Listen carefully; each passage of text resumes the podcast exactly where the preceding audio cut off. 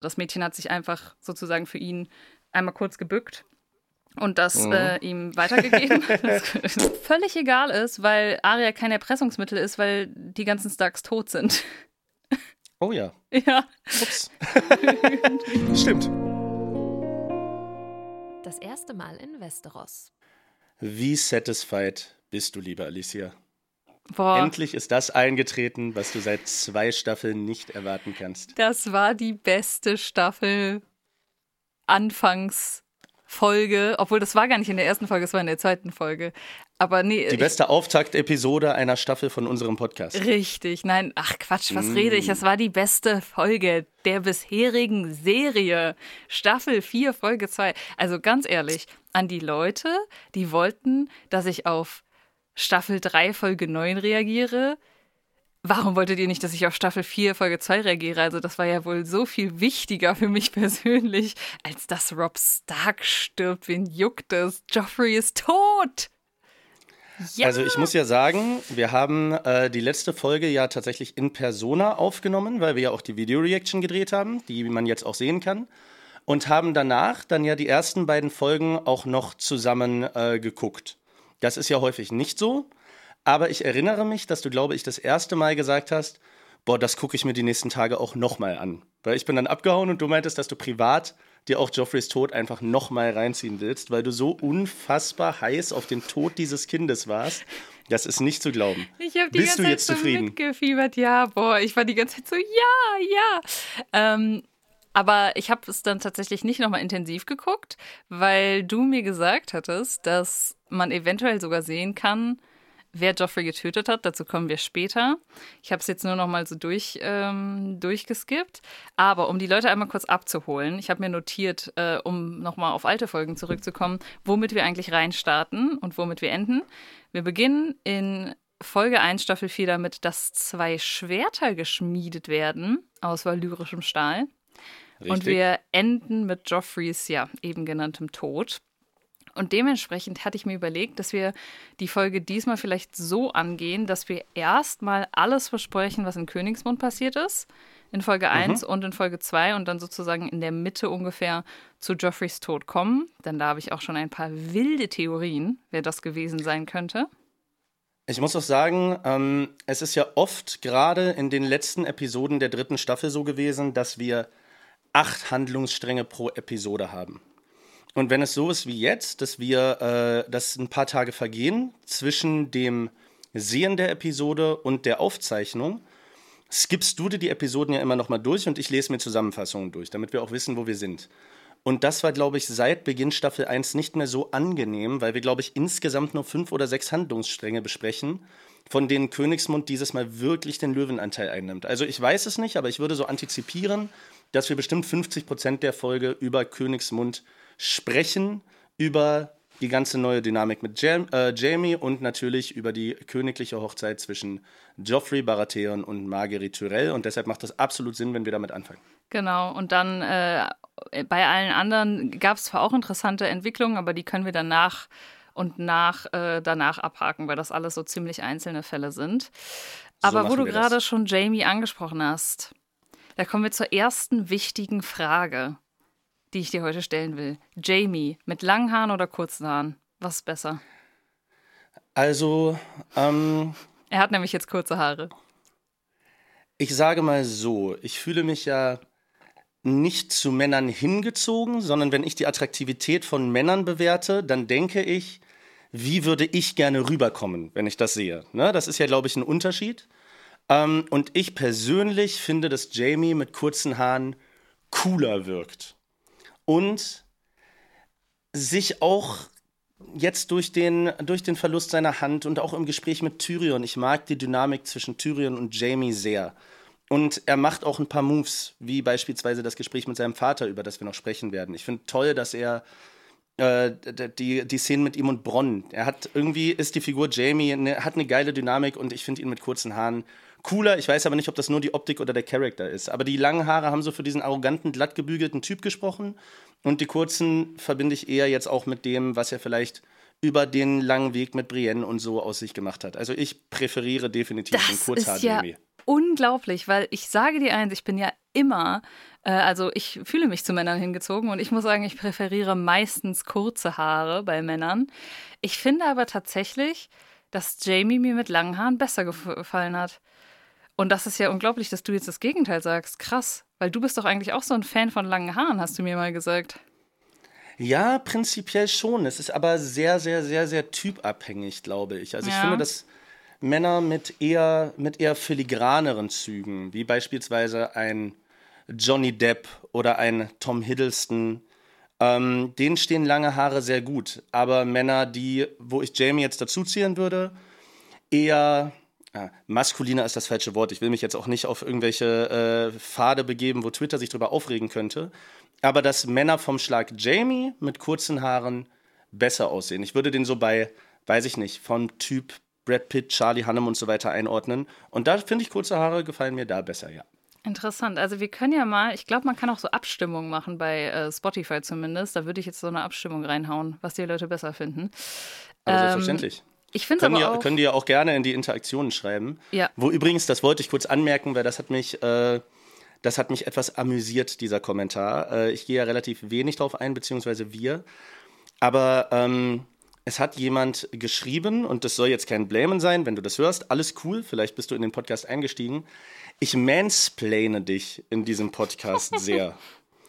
ja, das und ist leider das Konzept des Podcasts dass wenn man einen Podcast macht über eine Serie, die sehr komplex ist und eine Partei kennt sie und die andere Partei nicht, dann ist das, glaube ich, ein Selbstläufer, dass es ab und zu dazu kommt, weil ich ja nun mal wirklich auch über diese Sache mehr weiß, allein schon, weil ich mich damit beschäftigt habe. Also unser Konzept des Podcasts ist eigentlich Mansplaining, Mansplaining oder? Ja, voll. Äh, aber ich womansplane dir jetzt mal was zurück, weil ich sage, ich bitte darum. Äh, ich sage ganz ehrlich, um zu Jamies Frisur zurückzukommen und dann beenden wir das Thema auch. Aber ich finde, er ist da, äh, hat da ein typisch äh, weibliches Phänomen eigentlich gemacht. Und zwar ein neuer Lebensabschnitt beginnt für ihn und er verändert halt seine Frisur. Und äh, das Wort Abschnitt sagt es eigentlich ganz gut, weil seine Haare sind jetzt auch ab. Ähm, vielleicht sollte das sogar Ist das ein Ding bei Frauen? Sein. Ja, na klar, wenn, wenn irgendwie eine große Veränderung ansteht im Leben, gerade bei Trennungen oder so, da ist es doch voll oft so, dass Frauen dann was verändern verändern wollen im Sinne von jetzt färbe ich meine Haare, jetzt schneide ich meine Haare oder so. Äh, ich bin leider absolut überhaupt nicht empfänglich für sowas. Ich habe meine Arbeitskollegin gehabt, mit der ich mich auch sehr gut verstanden habe. Ähm, die hatte sich mal die Haare, glaube ich, 15 Zentimeter geschnitten und gefärbt und hat irgendwann dann nach drei oder vier Stunden Arbeit so gesagt, ey Tim, wolltest du eigentlich noch was sagen? Und ich so, hä? Wozu? Was meinst du? Weil mir ist es nicht aufgefallen. Die ist von brünett zu blond geworden und ich habe es nicht gesehen. Ich bin, ich bin ein richtiger Holzkopf bei so einen Geschichten. Aber das mit und Jamie deshalb, ist dir schon meine Mom, meine Mom hat sich die Haare schulterlang geschnitten vor einem Monat oder so und die hatte vorher auch lange Haare und ich habe es nicht gesehen. Die war richtig beleidigt und ich habe nicht verstanden, warum. Aber bei Jamie habe ich es gesehen, ja. Na gut, okay. Ähm, wollen wir noch ganz kurz diese beiden Schwerter thematisieren, weil Jamie bekommt ja jetzt eins der Schwerter aus valyrischem Stahl. Und wenn ich ja, dann können wir ja direkt über sein Gespräch mit Tivin reden, oder? Ja, klar. Ist ja dann vielleicht ein guter Aufhänger. Wenn ich es richtig verstanden habe, ist es doch so, dass das ursprünglich Robs langes Schwert war. Also genau. von Rob Stark und das wurde jetzt verarbeitet in zwei kleine. Richtig, weil äh, ich glaube, Tivin ist das auch, der das sagt, dass diese lange Klinge total unhandlich war und so. Und aus diesem valyrischen Stahl, der extrem selten ist, ähm, wurden, den auch wenige wohl verarbeiten können, wurden jetzt vom, ich glaube, er sagt besten oder zweitbesten, auf jeden Fall von einem sehr, sehr krassen Schmied, zwei neue Schwerter gefertigt, von denen Jamie eins bekommt. Der Verbleib des anderen bleibt in der ersten Folge noch ungewiss, das erfahren wir dann in der zweiten. Mhm. Und Tivin knüpft aber ja auch mehr oder weniger einen Wunsch, nicht ganz eine Bedingung, sondern einen Wunsch daran, nämlich, dass Jamie sich endlich dazu bekennt, wer er ist, aus der Kingsguard austritt, Casterly-Stein übernimmt und seinen Weg als Erbe quasi antritt, weil Tivin macht sich Sorgen um seine Legacy. Ja, aber äh, Jamie macht ihm da auch direkt einen Strich durch die Rechnung, denn er hat überhaupt keinen Bock, glaube ich, ähm, er ist, ich verstehe ehrlich gesagt seine Motivation nicht ganz hinter dem, dem Stuff. Ich glaube, es ist eher dieses, er möchte bei Cersei bleiben, wenn ich das richtig verstanden habe. Aber er will auf jeden Fall nicht äh, weg aus Königsmund und er möchte auch nicht weg aus der Königsgarde. Ich meine, auch irgendwo verständlich, ne? gerade dieses Kämpfen hat ihm ja auch irgendwie so ein bisschen Lebensinhalt gegeben. Ja. Ich finde sowieso seine Liebe zu Cersei ganz, ganz komisch, weil ich erinnere mich noch, in der ersten Staffel mh, hast du Jamie nicht gemocht. Und ich habe mir immer so ein bisschen auf die Zunge gebissen, weil ich finde, dass ab der dritten Staffel Jamie ein ganz dynamischer, vielschichtiger Charakter wird. Ich glaube, dass natürlich die Liebe zu Cersei da mit reinspielt, aber vielleicht auch ein bisschen. Er äh, redet ja auch später noch mit Tyrion, dass ihm so aufstößt, wie sein Vater mit seinem Bruder Tyrion umgeht und dass er sich mit dieser ganzen Lannister-Art gar nicht so sehr anfreunden kann. Da spricht ja auch seine Freundschaft zu Brienne für und seine Bewunderung teilweise auch für das Haus Stark und so. Und seine Liebe zu Cersei ist irgendwie jetzt so das letzte Puzzleteil, was da für mich nicht passt. Auch, dass er da bei dieser Badszene mit Brienne angefangen hat zu weinen, dass er quasi eigentlich für die Bewohner von Königsmund, also für den Pöbel damals, diese Schande auf sich genommen hat. Ähm, deshalb ist seine Liebe zu Cersei was, was ihm möglicherweise äh, auch noch zum Verhängnis werden könnte, weil Cersei, glaube ich, ein ganz anderes Wertesystem hat als Jamie. Also das scheint eine sehr, sehr toxische Beziehung zu sein, nicht nur aufgrund dessen, dass die beiden ersten Grades verwandt sind und deshalb am besten, am besten sowieso nicht in der Kiste landen sollten. Äh, ja, da können wir eigentlich auch direkt über das Gespräch zwischen Jamie und Cersei reden, weil, wie gesagt, das mit mhm. Tivin ist ja durch. Ähm, Cersei gibt ihm ja jetzt auch so ein bisschen den Laufpass, aber ich finde, du sprichst es eigentlich ganz richtig an, habe ich noch nicht drüber nachgedacht. Es ist so ein bisschen eine toxische Beziehung, denn in diesem Gespräch erfahren wir, dass äh, seit Jamie zurück ist, er und Cersei noch nicht den Akt vollzogen haben. Cersei im Gegenteil, also ne, die, wo ich mich letztes Mal beschwert habe, so, ey, warum wurde da keine Reaction gezeigt, äh, wie, wie Cersei sich freut, dass er wieder da ist. Cersei hat sich anscheinend nicht gefreut. Sie ist im Gegenteil irgendwie sauer auf ihn, weil er sich hat gefangen nehmen lassen und so viel Zeit verschwendet, laut ihrer Ansicht. Und gleichzeitig lässt sie auch so ein bisschen durchklingen, dass sie sowieso Depressionen hat auf die eine oder andere Art. Also im Sinne von, ähm, ihre Tochter ist jetzt weg, sie trinkt mehr seit der Belagerung, äh, Jamie hat sie verlassen, so, äh, ihr Vater will, dass sie äh, hier den Tyrell-Typen heiratet und so. Also sie macht schon so ein bisschen Seelenstriptease vor ihm, gibt ihm aber gleichzeitig auch irgendwie die Schuld. Das fand ich Meinst ganz, du, Jamie hätte lieber einen normalen Striptease gehabt? Wahrscheinlich, wahrscheinlich. Ja, äh, ich denke mir, Digga, der ist in Krieg gezogen, aller. Sie ist seine große Liebe. Was man ja auch nicht vergessen darf, was wir erfahren, ist, dass Cersei die, also schon erfahren haben, dass Cersei die einzige Frau ist, mit der Jamie jemals geschlafen hat.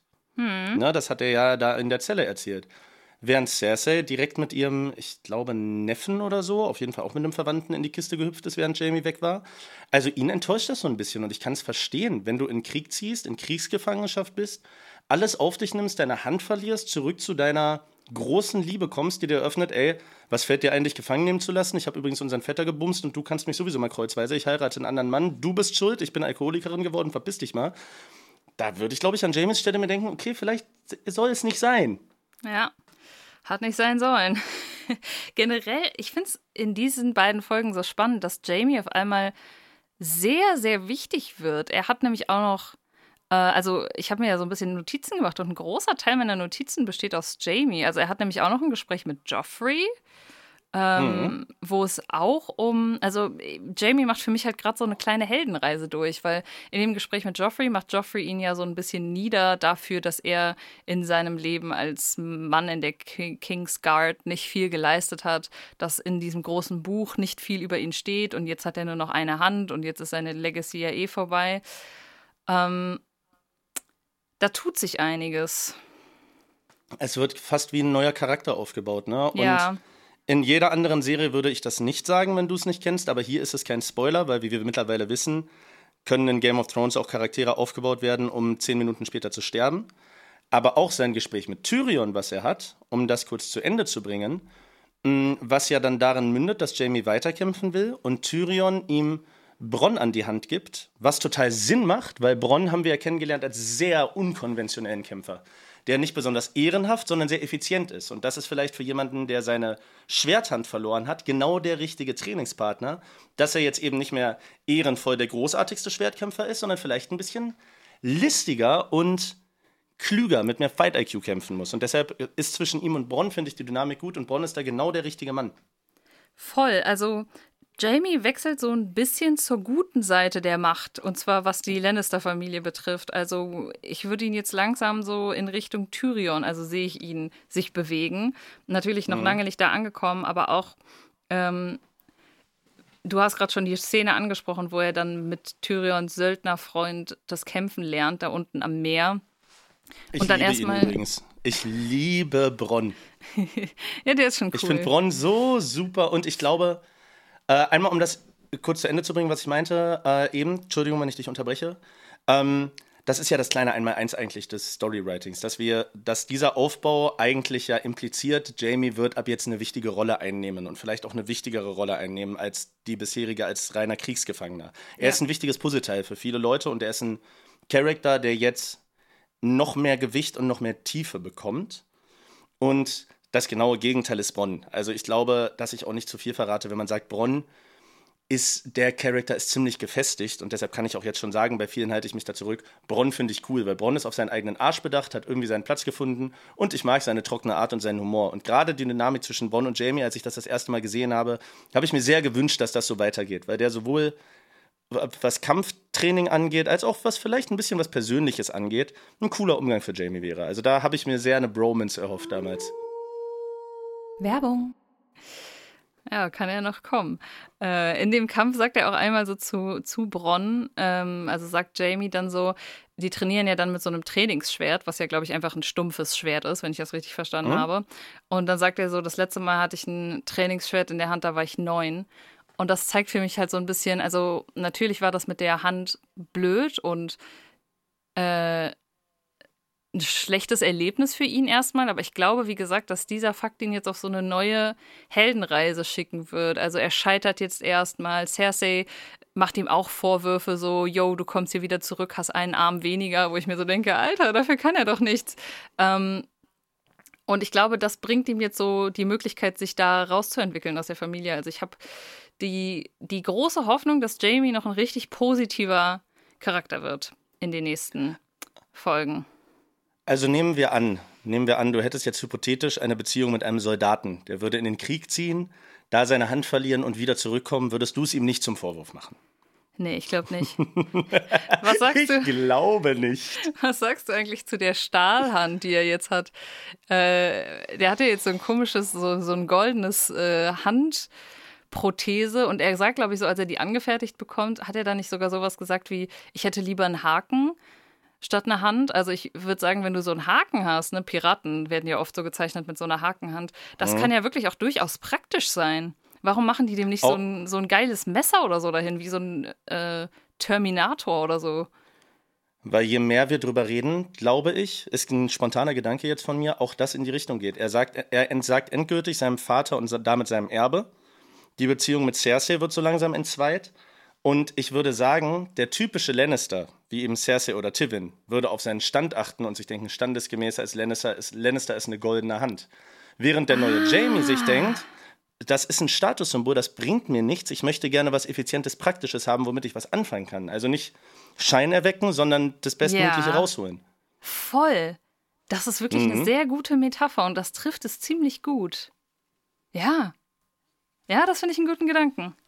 Ähm, also können wir uns darauf einigen, Jamie, wir sind äh, ihm positiv Boy. gestimmt und gespannt. Ja, und ich bin immer noch am Schippen mit Brienne. Aber dazu später nochmal mehr. Vorher würde ich sagen, reden wir doch mal über etwas, was auch ziemlich am Anfang der äh, ersten Folge kommt, und zwar Dorne, beziehungsweise oh. zwei neue Charaktere aus dem Haus Martell. Alter, es, es sind so egal jetzt, ob sympathisch oder unsympathisch oder ob die sich als gut oder äh, böse herausstellen, es werden so geile neue Charaktere eingeführt. Wir haben, du hast dich ja immer aufgeregt am Anfang der Staffel. Aber Oberin Martell ist ja wohl eine coole Sau, Alter. Heißt der Oberin, wie wenn man einen, einen, einen Kellnerin ruft? Frau Oberin? Oder Overin mit V? Genau. Oberin. Mit B? Mit B. Mit B und Y. Oberin Martell, gespielt übrigens von Pedro Pascal, der auch oh äh, den Mandalorian spielt. Ich kenne Pedro Pascal, ich habe nicht erkannt, dass es Pedro Pascal ist. Hm, das war, glaube ich, seine erste große Rolle und dann sein endgültiger Durchbruch. Ich kenne Pedro Pascal hauptsächlich von dem Meme, wo er so ein, äh, wo er, wo er so ein äh, Im Auto sitzt, ne? so, so ein Snack isst und so. Kennst du den? Das, so, Äh, ich ich kenne nur das, wo er im Auto sitzt und so lacht und dabei dann so anfängt zu weinen irgendwann. Ah, Das ja, gibt's stimmt, auch. Das gibt's auch. Ja. Ja, aber das ist Pedro, das ist Pedro Pascals. Ich, wür- äh, zu 99 Prozent, ich weiß es nicht genau, aber ich glaube, das war sein endgültiger internationaler Durchbruch. Und Pedro Pascal ist ja mittlerweile wirklich Bundesliga so. Also der ist ja, richtig am Start. ja, krass. Mit übrigens der Synchronstimme von Barney Stinson. Ja, genau, stimmt. Das ist auch so eine Sache, eine Synchronstimme. Wenn man es einmal hört, kann man es nicht mehr, Mhm. äh, nicht mehr nicht hören. Ähm, ja, kommen wir zu seinem Charakter. Er Mhm. ist, ich würde sagen, er hat ein kleines Aggressionsproblem. Na, erstmal können, wir, äh, erstmal können wir ja darstellen, wer er ist. So, es ist, Ja. ähm, Tyrion soll ihn abholen, zusammen mit Bronn. Er ist aber schon lange da. Also die Lebensweise der Dornischen wird hier relativ klar gezeigt, dass die eben nicht sich so an Regeln halten, sondern alles ein bisschen lockerer sehen. Ich würde sagen, wenn man jetzt rein von Klischees ausgeht, dann könnte man sagen, wenn äh, Königsmund und Westeros vielleicht, äh, also nicht Westeros, sondern Königsmund, die äh, der von Dorne aus gesehen Norden Großbritannien darstellen soll, dann würde ich bei Dorne vielleicht an Italien denken wo die oder an Spanien, wo die Leute alles ein bisschen lockerer sehen. Ne? Allein schon, wie der Verkehr da geregelt ist und so alles ein bisschen entspannter. Vielleicht wäre das ein ganz guter Vergleich. Ähm, Spanien, äh, Spanien wahrscheinlich eher, weil da ja mit England, glaube ich, eine größere Historie besteht. Ähm, und er ist aber nicht der eingeladene Kronprinz, sondern er ist der Zweite in der Königsfolge. So, das heißt, er ist quasi, er ist selber, er wird gar kein König, er weiß das auch, er ist zwar ein Adliger, aber nicht so Spitzenklasse, er wird irgendwann mal über irgendwas herrschen, sondern er ist Ja. nur Repräsentant und aus seinen eigenen Motiven da. Ja, aber seine eigenen Motive haben es in sich. Und zwar, wenn ich das richtig verstanden habe, ist er ein wenig zumindest auch auf Rache aus. Oder er hat auf jeden Fall ganz starke Rachegedanken. Er Denn glaube ich, ganz doll auf Rache aus. es gab eine. War es seine Schwester Elia? Oder? Ja. Ja, genau. Und die war. War, ich weiß nicht, ob es Elia war oder war Elia seine Freundin Elia. mit dem Namen, bin ich nicht mehr drin, aber Nein, auf jeden Fall Notizen seine Schwester. gemacht. Ja? Ja. Okay, seine dann weißt du das, entschuldige. Seine Schwester Elia, die war nämlich mal mit Rhaegar Targaryen liiert. Mhm. Ähm, ich muss sagen, ich blicke bei den Targaryens in der Thronfolge nicht mehr ganz durch. Also das muss ja dann auch schon ewig her sein, oder? Soll ich dir mal was verraten? Was? Ich auch nicht. Weil war nicht irgendwie Eris Targaryen der letzte König? Es gibt so scheiß viele Targaryens. Wahrscheinlich, sie war, glaube ich, nicht mit dem König verwandt, sondern mit, äh, verheiratet, sondern mit irgendeinem Bruder. Ah. Ich bin bei den Targaryens auch tatsächlich leider immer ein bisschen durcheinander gekommen und raus, wer jetzt mit wem und bla bla bla bla bla. Vielleicht wird das, wenn wir im Anschluss House of the Dragon gucken, klarer. Das beschäftigt sich ja, glaube ich, mit der Geschichte der Targaryens. Aber ich weiß es auch nicht. Sie war auf jeden Fall mit einem Targaryen verheiratet. Genau, der hat bis sie dann betrogen. Ähm, und dann gab es eine große Eskalation und auch Aufstände und angeblich hat er sie in, in Hälfte geschnitten und ihre Babys getötet und so. Nee, der, der Berg hat das gemacht. Da hast du was falsch verstanden. Oh. Das ist, als die Rebellion war, Okay. hat Tywin, hat Tywin Lannister mit seinen Armeen ja Robert unterstützt. Und Mhm. dann hat äh, Tywin Lannister im Gefolge eben den Berg, Gregor Clegane, äh, die Schwester vergewaltigt und die Kinder getötet. Also das war nicht der Targaryen selber, sondern das war bei der Rebellion, waren das die Lannisters. Und deshalb hat er so einen Hals auf Tywin Lannister und grundsätzlich auch alle Lannisters. Das hast du mir aber gerade ganz schön gemansplained. Das finde ich aber nicht gut, ein Spaß. tut Nein, völlig leid. zu, völlig zu Recht, ja, äh, richtig. Ähm, ja, und deswegen. Äh, Nee, ich kann, es ist ja total verständlich, dass man da mal durcheinander kommt, aber das Ja. ist, glaube ich, wichtig, dass er da, dass der Hasskick sich da auf die Lannisters schiebt. Ja, genau, Deshalb vielleicht auch nicht die deswegen- taktisch klügste Idee ist, einen Lannister dahin zu schicken, um ihn abzuholen. Exakt, und er hat ein Problem mit den Lannisters, als er, wie gesagt, er ist mit seiner Freundin da gerade im Bordell. Die sind anscheinend Freunde der guten Unterhaltung, denn die wollen sich da irgendwie ein bisschen vergnügen. Dann hört er auch einen Lannister, der ein Lied singt, geht sofort hin, rammt dem sein Dolch in die Hand, so. Also der will noch sein Schwert ziehen. Er sagt so: Nein, nein, in einem, in einem Raum ist es besser, mit einem Dolch zu kämpfen. Da machen Langschwerter keinen Sinn und sowas. Ähm, also, ja, wie gesagt, er Darf ich hat. kurz reingrätschen? Nein. Okay. Nein, doch sag, was denn? Mir kommt gerade ein spontaner Gedanke und das fällt mir das erste Mal auf. Ich glaube, ich finde die Figureneinführung in Staffel 4 bisher am besten.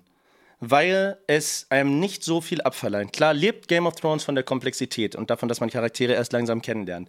Aber dasselbe, was wir gerade mit Jamie haben, bekommen wir hier jetzt auch. Es werden uns ein paar Sachen gezeigt, sodass wir Oberin Martell gleich einschätzen können. Beispielsweise, dass er und seine Frau beide bisexuell sind, also sexuell aufgeschlossen sind. Ja, die Lebensweise, die die haben, dass die sich nicht unbedingt an Absprachen halten, streitsüchtig sind und grundsätzlich das Leben ein bisschen lockerer nehmen und so Ehrgefühl ihrer Familie gegenüber haben. Es wird ja später auch noch erwähnt, dass seine äh, Frau eine Bastardfrau ist, was in Königsmund total geächtet wäre. Ihm ist das aber egal als Adeliger. Also auch Liebeshochzeiten scheinen eine größere Rolle zu spielen. Und sowohl erste, zweite als auch dritte Staffel waren neue Charaktere nicht so schnell zu greifen.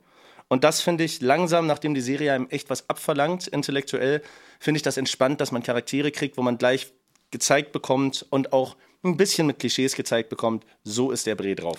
Ja, ich glaube, da haben, hat sich das Storywriting-Team auch verbessert. Also ich glaube wirklich, da wir jetzt in so einer Ära sind, wo Game of Thrones einen großen Hype hatte, hat man auch schon drauf gesetzt, dass man ähm, ja, dass Leute, die neu einschalten und so, dass es nicht zu kompliziert ist. Also ich finde, es ist auch deutlich unkomplizierter als am Anfang. Ähm, ich finde auch, dass jetzt, glaube ich, die beste Staffel kommt. Ich habe mir noch mal so ein paar Recaps angeguckt. Die wurden mir, äh, die wurden mir in den Interaktionen empfohlen. Das habe ich dir nicht erzählt, weil ich nicht wusste, wie da gespoilert wurde. Spoiler, es wurde gespoilert. Deshalb gut, wenn du es dir nicht anguckst. Aber ich habe privat noch mal so ein bisschen Revue passieren lassen. Ich glaube, jetzt folgt meine oder meine beiden Lieblingsstaffeln. Wie finden wir es eigentlich, wie Bastarde benannt werden? Ich finde es so geil, dass die im Süden den Namen Sand bekommen im Norden ja anscheinend den Namen Schnee. Jetzt frage ich mich, gibt es mhm. noch mehr? Mir ist aufgefallen, ja. ähm, was ich interessant fand. Es gibt noch fand, viel mehr. Ja? Oh, dann will ich ja, gleich ja. mal ein paar raten, weil, was ich bis jetzt interessant finde, die Bastardnamen, die sind für mich Dinge, von denen es sehr viel gibt und die belanglos sind. Also so zum Beispiel Sand, wie Sand am Meer. Oder Schnee, also Schnee gibt es ja auch, also das ist so.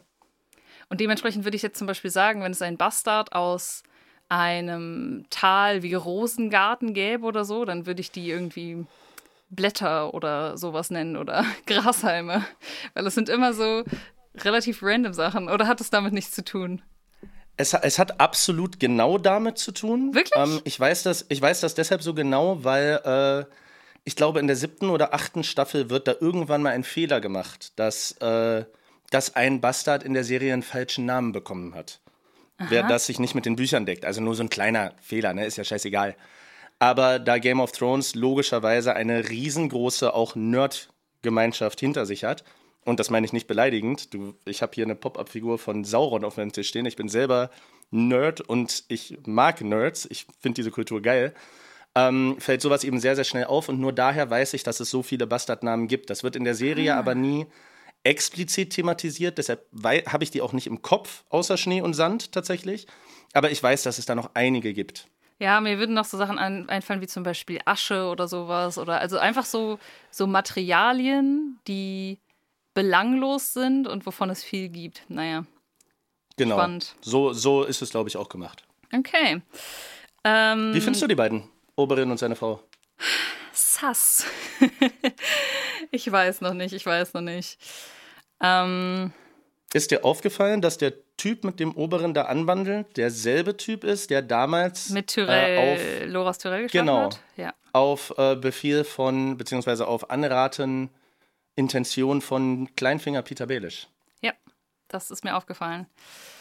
Das ist mir aufgefallen. Ich, ich kann die noch nicht gut einschätzen.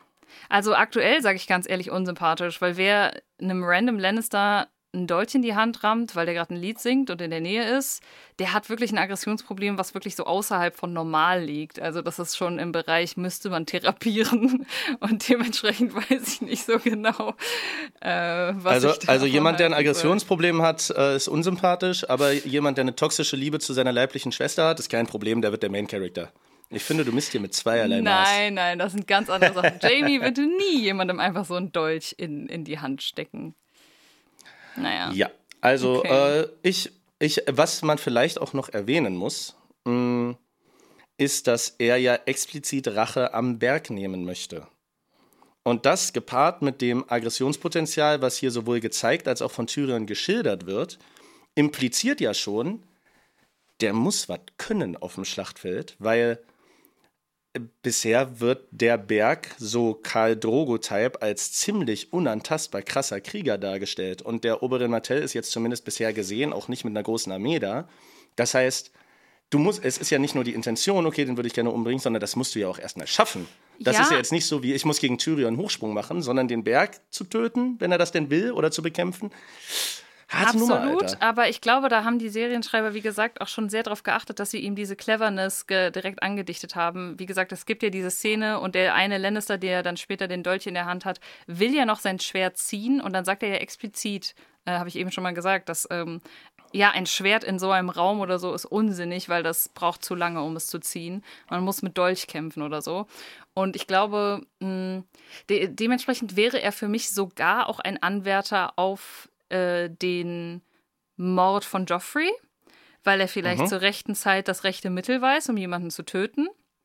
Aber ich habe das für Mhm. Oh, mich interessante These, Alter. ausgeschlossen, weil ich das für. Aber ich glaube, wie gesagt, dass es für die, für die Zuschauer auch extra so eingeführt wurde, damit man mehrere Theorien hat, wer Joffrey jetzt auf dem Gewissen haben könnte. Aber dazu, wie gesagt, gleich mehr. Ich Es würde. ist auch tatsächlich, was ich dir gesagt habe, dass man wissen kann, wer es ist. Also es ist, glaube ich, fast unmöglich, es beim ersten Mal gucken daraus zu schließen. Ich habe jetzt vor diesem dritten Rewatch, den ich von der Serie ja mache mit dir zusammen, ähm, gelesen. Also da, ich weiß ja, wer es war am Ende. Und ich habe die Herleitung gelesen und mich explizit darauf konzentriert. Und das sind so viele kleine Hints, die gegeben werden, die du aber gar nicht als solche wahrnimmst, wenn du es am Ende nicht weißt. Das weiß ich dass nicht. Ich au dass ich ich fast das nicht wahrgenommen habe. Ich werde dir gleich meine These könntest. präsentieren und ich sag dir, an mir ist ein FBI-Agent verloren gegangen. Du wirst gleich bestimmt überrascht sein. Aber wer weiß. Ich werde mir halt nicht anmerken lassen, ob ich überrascht bin. Ich werde Okay. sagen, okay, das ist eine gute Theorie, egal was du sagst. Lass uns vorher ähm, zu Sansa kommen. Die steht als nächstes auf meiner Liste, weil die die nächsten Szenen hatte. Ähm, sie betet nicht mehr. Der Götterhain ist der einzige Ort, wo Menschen sie nicht ansprechen und deshalb geht sie noch dahin. Das fand ich eine sehr, sehr süße und irgendwie auch krass emotionale Aussage. Weil Sansa ist dieses- langsam gebrochen, ne? ja, bei diesem Mädchen kann man wirklich verstehen, warum sie nicht mehr betet und warum sie äh, den Glauben an eine Gottheit oder mehrere Götter verloren hat. Denn die ist ja so vom Leben gebeutelt. Und ähm, Aber Sansa wird mir persönlich, tut mir leid, wenn das jetzt herzlos klingt, langsam ein bisschen überdrüssig. Weil die ist jetzt seit vier Staffeln dabei zu verstehen, die Welt ist unfair und ich hab's hier nicht leicht. Für mich muss Sansa jetzt langsam mal die Zügel in die Hand nehmen oder einen Abgang machen, weil es bringt die Serie nicht mehr weiter. So, die leidet, weil ihr Vater tot ist, die leidet, weil die Scheiße verheiratet wird, weil Joffrey ein Arsch ist, jetzt leidet sie, weil ihr Bruder tot ist, ja. Aber irgendwann musst du dich dem auch stellen, die Welt ist kacke und entweder sagen, ich nehme jetzt die Karten, die gespielt sind und mache mein eigenes Ding. Oder dann muss er halt rausgeschrieben werden, weil dieses ewige Rumgeheule Also- geht mir auf den Sack. Es ist für die Serie nicht förderlich, finde ich. man muss sagen, ihre kleine Schwester hat es besser weggesteckt und die hat den toten Bruder noch gesehen mit dem Wolfskopf obendrauf. Aber gut, Arya, eh Typen, girl, Typen sind verschieden. Äh, aber Ja. es gibt eine interessante Szene mit Sansa äh, in dieser Folge und das ist, äh, dass sie dann nämlich eben doch im Götterhain mit jemandem redet, nämlich einem Hofnarr, der ihr hinterhergerannt kommt. Dem sie mal das Leben gerettet hat. Genau, er präsentiert ihr, dass er der Narr ist, dem sie am Joffreys Namenstag das Leben gerettet hat. Ich glaube, da wollte Joffrey irgendwie, dass der stirbt und sie hat dann gesagt, nee, macht ihn doch zum Hofnarr. Ja, ja, für, sie, genau. für sie war das selbstverständlich. Für ihn war es nicht selbstverständlich, denn er hätte sonst mit seinem Leben bezahlen müssen. Äh, und er schenkt ihr deswegen eine Kette. Also Mhm. Ähm, als Dank eine, eine Kette mit so blauen Steinen und ich hab, weiß auch, dass sie die später auf der Hochzeit trägt. Also da ist anscheinend eine Verbundenheit da. Auf der Hochzeit haben sie ja nochmal eine ganz kleine Dialogsequenz. Ich fand die Szene mal, du- interessant und ich glaube, die ist nicht ich, umsonst ich, ich, drin. erzähl, ich erzähle ich erzähl dir gerade, dass ich nicht weiß, also dass ich nicht sehe, wenn, eine, wenn ein brünetter Mensch sich die Haare blond färbt oder meine eigene Mutter sich die Haare schneidet. Und du stellst das jetzt so als selbstverständlich dar, dass, ja, das ist ja dieselbe Kette, die sie auf der Hochzeit trägt.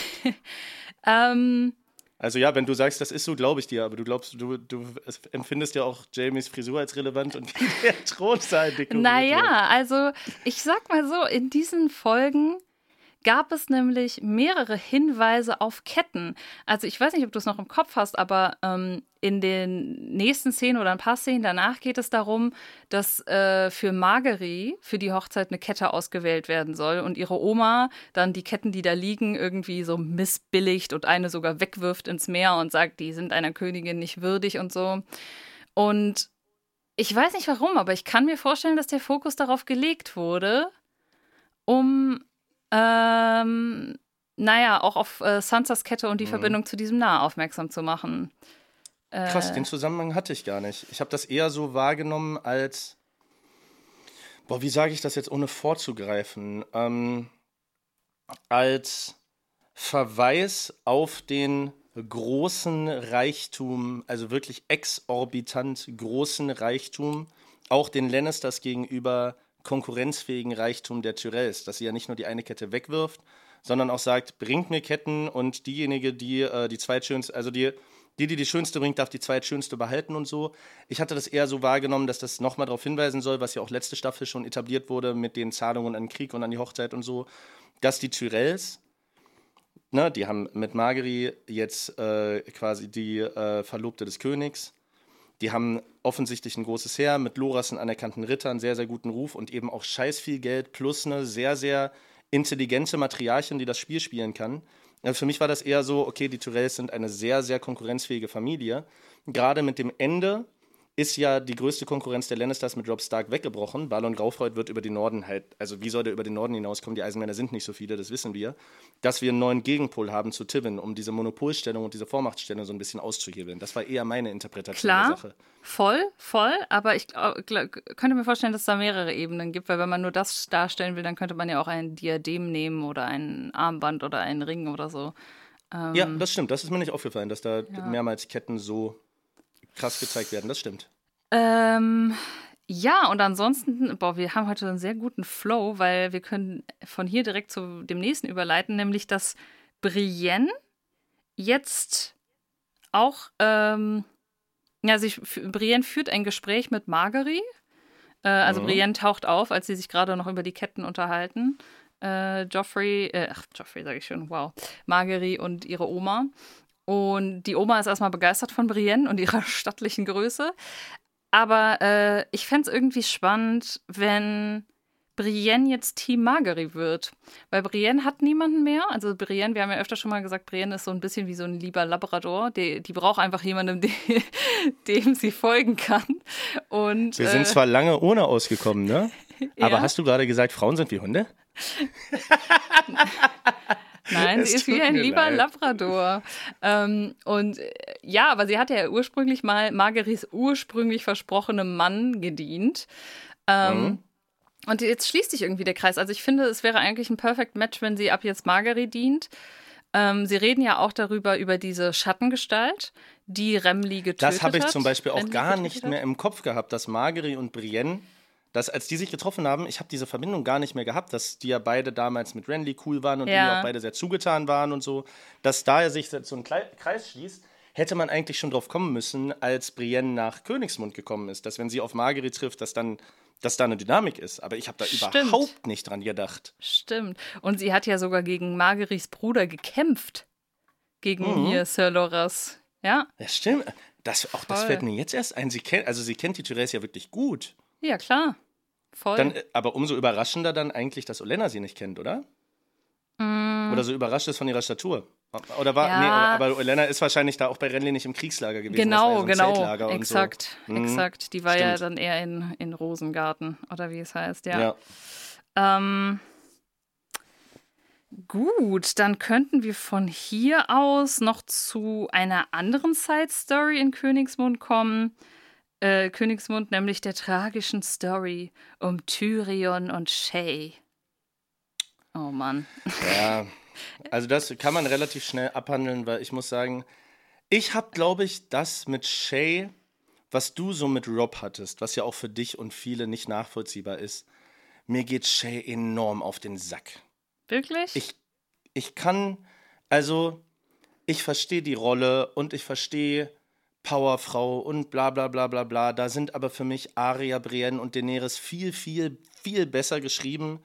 Sie hat einfach nur eine große Klappe und bringt irgendwie alles in Schwer. Ich kann Shay einfach nicht ab. Das ist einfach persönliche Antipathie. Ähm, und ne, es ist auch kein ja Vorstellung, das habe ich ja immer schon gesagt. Ich mag Shay einfach nicht. Dann hast du ja Glück, denn sie ist ja jetzt weg. Denn Tyrion macht den Move, der ja wirklich, also der hängt mir echt zu den Ohren raus, weil das so oft in Filmen und so passiert. Dieses typische, Shay möchte mit logischem Verstand nicht verstehen, warum sie gehen muss. Und deswegen muss Tyrion sie jetzt verletzen und so tun, als ob er sie hasst, damit sie freiwillig geht. Also es ist ein bisschen so wie, weißt du noch, als Arya ihren Schattenwolf mit dem Stein beworfen hat, damit er mhm. wegläuft? Exakt das ist es eigentlich nur verbal, oder? Also Tyrion Frauen bewirft. Tyrion bewirft Shay mit einem Stein äh, in Wortform und sagt: Ich habe eh keinen Bock auf dich, du bist nur eine doofe äh, Hure, glaube ich. Das Wort wählt er und so. Und ja, das wird. Du hast aber da etwas relativ Wichtiges ausgelassen. Oh und ja, zwar, was? Dass, äh, dass Shay ja nochmal versucht, Tyrion zu verführen. Ja. Und Tyrion aber moralisch da so ein bisschen befangen ist, weil er jetzt auch verheiratet ist und so. Und eine Dienerin von Cersei das mitbekommt. Das bedeutet, Cersei weiß um die Beziehung zwischen den beiden. Das erzählt wahres Tyrion dann. Das bedeutet, es ist jetzt nicht mehr nur eine latente potenzielle Gefahr, sondern jetzt ist die Gefahr ganz real, weil wenn Cersei das weiß, Cersei findet Tyrion scheiße, Tyrion hat ihre Tochter nach Dorne geschickt und ist ja sowieso der Giftzwerg und der Gnom.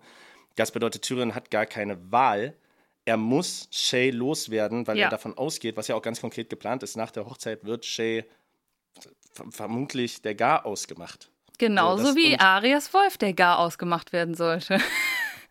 ja, er, so, sie, sie muss weg, sonst stirbt sie. Und Mann, wenn wenn es rational nicht geht und du dann jemanden verletzen musst, und das geht ja nicht nur in die eine Richtung, sondern auch in die andere Richtung, dann ist das, macht es das der anderen Partei manchmal leichter loszulassen, glaube ich. Und wenn er ihr, also ja. ich finde es eigentlich einen ehrenhaften Move zu sagen, ich nehme in Kauf, dass sie mich für den Rest ihres Lebens hasst und niemals erfahren wird, dass ich das eigentlich nur aus Liebe gemacht habe, weil mir ihr Leben wichtiger ist als ihre Meinung von ihr. Lass da den Amerikaner in mir sprechen, der Pathos liebt, aber ich finde das cool von Thüringen. Ich wollte gerade sagen, es ist süß, aber es ist auch irgendwie sehr, sehr, ja, ähm, emotional und nicht und wenig rational. Weil ganz ehrlich, er hätte ihr auch sagen können, ey, die wissen davon, du bist auf der Todesliste und du wirst sowas von gekillt, wenn du dich jetzt nicht verpisst. Ich liebe dich trotzdem. Und wenn dann beide ein bisschen Menschenverstand gehabt hätten, dann hätte man sich auch im Guten trennen können und beide hätten sozusagen voneinander noch gewusst, dass sie sich lieben. Aber nein. Ja, aber sie ist ja auch so einer von wegen, ja, nein, ich, ich bringe jeden um. Sie äh, schätzt sich auch manchmal selbst ja, das ein. Stimmt, ich werde jeden stimmt. töten, der dir was macht und so weiter. Äh, grundsätzlich muss ich sagen, das Storytelling in diesen ersten beiden Folgen ist etwas, etwas, ich sage mal, mehr Hollywood. Es ist immer noch komplex, es ist immer noch viel, aber es ist etwas leichtere Kost. Etwas leichtere Kost. Ja. Die erste Staffel und teilweise auch noch die zweite war ja wie ein Lexikon lesen geführt. Ja. So, jetzt sind ein paar Handlungsstränge zu Ende und jetzt ist es ein bisschen geradliniger und ich muss sagen, ich finde das angenehm, aber das ist auch immer das, was ich anderen Leuten gesagt habe. Ich habe ja selber, äh, ich habe ja selber mal abgebrochen. Jetzt ist das alles etabliert, wir kennen die Häuser, wir kennen die Dynamiken und jetzt kann man halt auch geiles Storytelling machen, was sich, obwohl es komplex ist, nicht mehr so schwer anfühlt, weil wir mhm. uns eben durch diese ersten Staffeln durchgekämpft haben, das alles wissen, das alles besprochen haben und die Komplexität, die das Storytelling, obwohl es jetzt etwas etwas leichter wird, trotzdem erreicht, ist halt das, was wir uns auch ein bisschen erarbeitet haben, damit, dass wir die ersten drei Staffeln aufmerksam verfolgt haben. Und das ist für mich auch das, was, glaube ich, den Hype ausgelöst hat und diese Serie so unfassbar besonders macht. Wenn du es gerade ansprichst, apropos Hollywood, hm, dann kommen wir jetzt eigentlich zum letzten großen Handlungsstrang in Königswood. Wir haben noch ganz kurz äh, die, den das Vortrag Das war gerade übrigens gefühlt. Wir sind jetzt bei, also klar, es wird noch ein bisschen was weggeschnitten vom Anfang, ne? aber wir sind jetzt schon bei über 40 Minuten und es fühlt sich an, als würden wir immer noch Intro sprechen. So, das meine ich. Ja, also ich musste, nee, ich, muss, ich musste jetzt nicht großartig überlegen, so. Wir sind voll cool und wir sind voll geradlinig und der Flow ist super. aber wir reden seit 45 Minuten über Sachen, die wir beide jetzt schon als gegebene Informationen haben. Man muss nicht überlegen, hm, wer war der Ja, nochmal und das so. stimmt, das Und das stimmt. finde ich ganz toll. Das, ist ganz, sauberer. ganz toll. Ja, Ähm, ja, also wir haben erstmal noch den Vortag der Hochzeit, der ist schnell abgehandelt. Ich fasse es einmal zusammen. Joffrey bekommt Geschenke. Tyrion entscheidet sich, ihm ein großes Buch über die Herrscher von Westeros zu schenken. ich muss äh, kurz mansplainen. Das ist nicht der Vortag, sondern das Frühstück. Das ist derselbe Tag. Okay. Das passiert ist, alles an einem Tag. Es ist das Frühstück. Entschuldigung, das war natürlich ganz wichtig, dass du diese Information jetzt einwirfst. Vielleicht. Wer weiß Okay. das schon. Äh, ja, stimmt, wer weiß. Vielleicht hat da schon jemand den Wein vergiftet. Mm, Tyrion ist erstmal diesem Geschenk gegenüber aufgeschlossen, bekommt dann aber als nächstes von äh, Joffrey Tyrion, äh, Joffrey, klar, ist diesem Geschenk Stimmt, da hast du mich noch Tyrion. angeguckt und gesagt, was ist denn mit dem los? Ja, er war auf einmal so dankbar. Er sagt so, ja, der Krieg ist vorbei. Jetzt ist es wichtig, äh, sich zu belesen oder so. Und ich dachte mir so, okay, ist er auf einmal geheilt? Ist er jetzt nett? Da habe ich noch so- kurz gedacht, weil du ja letztens schon mal Geoffrey Props gegeben hattest, weil er die Bedrohung von Daenerys ernst nimmt, Ja. dass du jetzt auf dem Film bist, ey, vielleicht war Joffrey einfach nur jung, aber vielleicht kriegt er die Kurve. Naja, ich glaube eher, dass es noch was viel krasseres ist, was hier dargestellt wird. Ohne jetzt zu tief da einen psychologischen Exkurs zu machen. Aber ich glaube, dass ähm, bösartige Charaktere noch mal ein bisschen krasser wirken, wenn sie nicht immer böse sind. Ähm, also dieses wie soll ich sagen, dieses Zuckerbrot und Peitsche. Also ich glaube, dadurch, dass er jetzt so ein paar lichte Momente auch mal hat, kommt nämlich das, was dann danach kommt, noch viel dramatischer rüber. Denn im nächsten Es Schritt, ja, Also es ist nicht nur das, da muss ich mal ganz kurz, ohne jetzt zu weit auszuholen, die Erfahrung habe ich aber selber auch schon gemacht, ähm, dass äh, Menschen, die sich zu 90% scheiße benehmen, eine andere Wertschätzung erfahren, wenn sie dann mal was Nettes machen. ja, Das exakt. bedeutet, die Gewichtung ist ganz anders. Genau, wenn, genau. Wenn, Joffrey, wenn Tyrion dasselbe gesagt hätte zu jemand anderem, dann wäre uns das gar nicht weiter aufgefallen. Dadurch, Ja. dass es aber Joffrey ist, findet man ihn dann aufgrund einer neutralen Aussage gleich sympathisch. Und das ist tatsächlich ein Mittel, was Psychopathen, was Joffrey definitiv ist, sich gerne zunutze machen. Absolut. Und äh, es schwingt halt dann auch im, in der nächsten Szene um, denn er bekommt ja dann das Schwert geschenkt von Tivin. Also das Das zweite, zweite. valyrische Genau. Schwert, genau. Eins hat jetzt Jamie, eins hat Joffrey. Und mit dem zerfetzt er das Buch einfach mal eben. Es ist so schlimm wie auch bei der Hochzeit schon, als er da das mit dem Schemel und so äh, für Tyrion, also als der Tyrion da die Trittleiter weggenommen hat und so, wie auch die ganze Stimmung immer unangenehm ist. Mir selber auch, wenn Joffrey sowas macht und du siehst immer die Gesichter der Leute, die drumrum sitzen, denen das unangenehm ist, die aber auch nichts sagen können, weil immer wenn Joffrey sowas macht, ist es scheiße unangenehm. Keiner traut sich was dazu zu sagen und ich sitze da selber immer ganz pikiert und denke mir, alle Leute da wissen gerade unausgesprochen, dass das total unangenehm, absurd, peinlich und scheiße ist, aber keiner sagt was.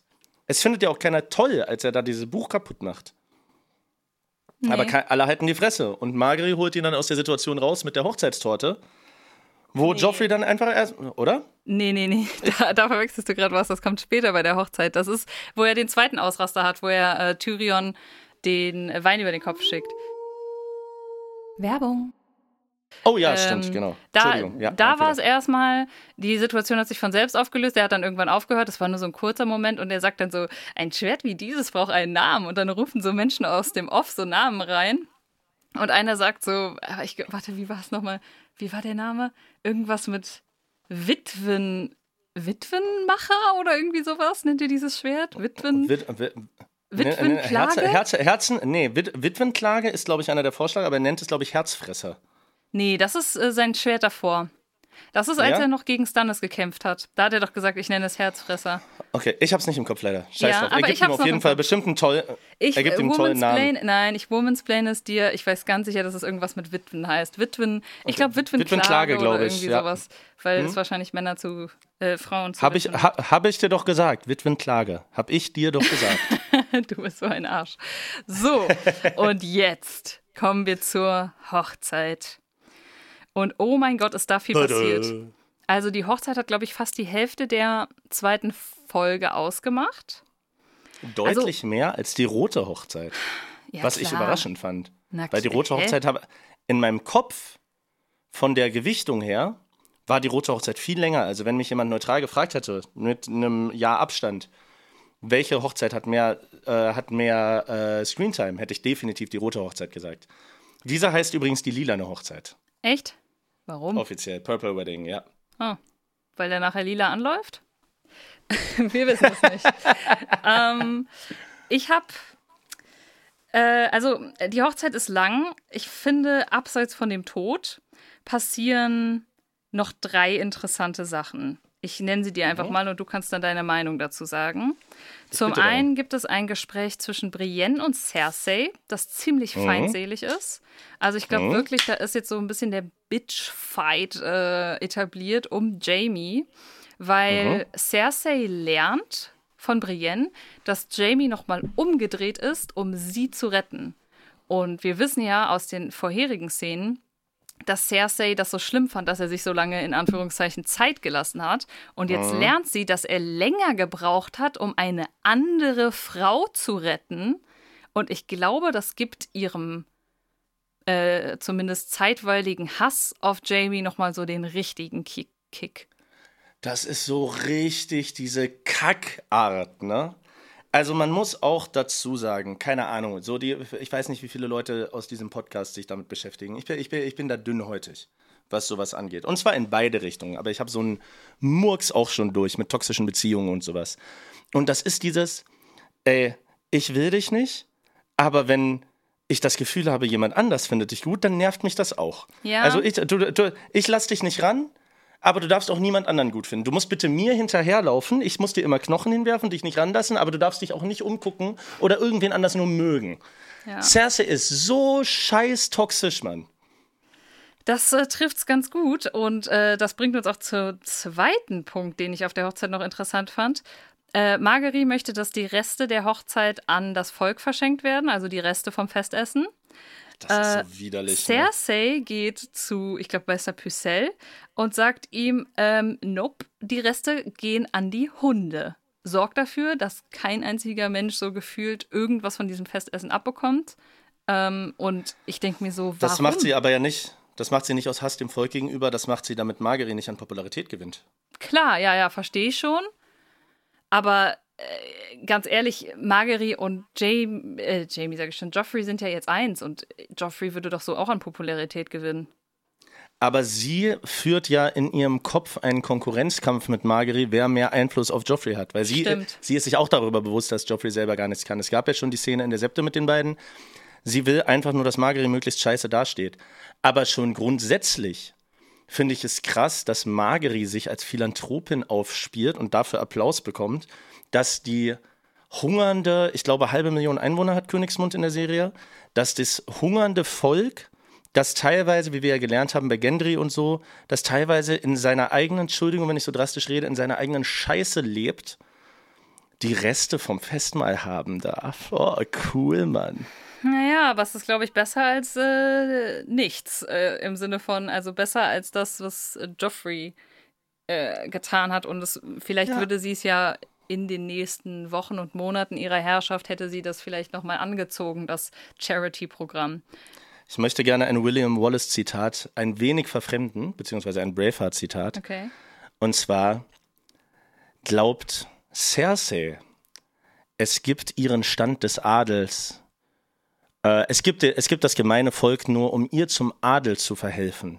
Während ich aber glaube, und so sollte es ja auch eigentlich sein, es gibt den Adel eigentlich nur, um das Beste für das Volk zu erreichen.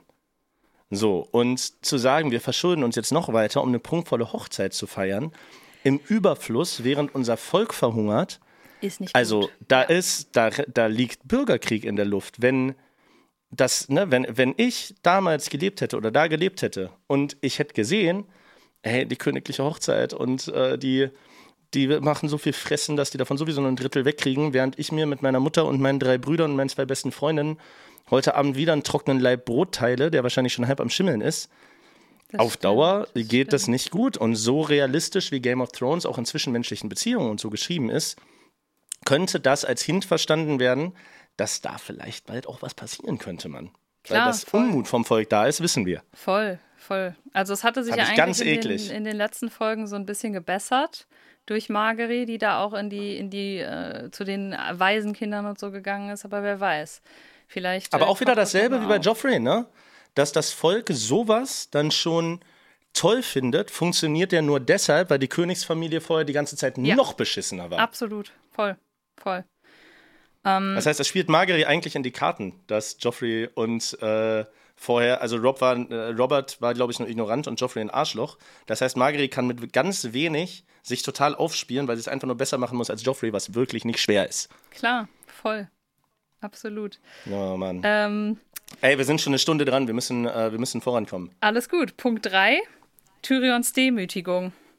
Ähm, Joffrey fährt da so ein kleines ähm, Schauspiel auf, was so die Hauptattraktion der Hochzeit sein soll, in welchem kleinwüchsige Menschen gegeneinander kämpfen. Jeder der fünf, glaube ich, Kleinwüchsigen stellt einen König dar.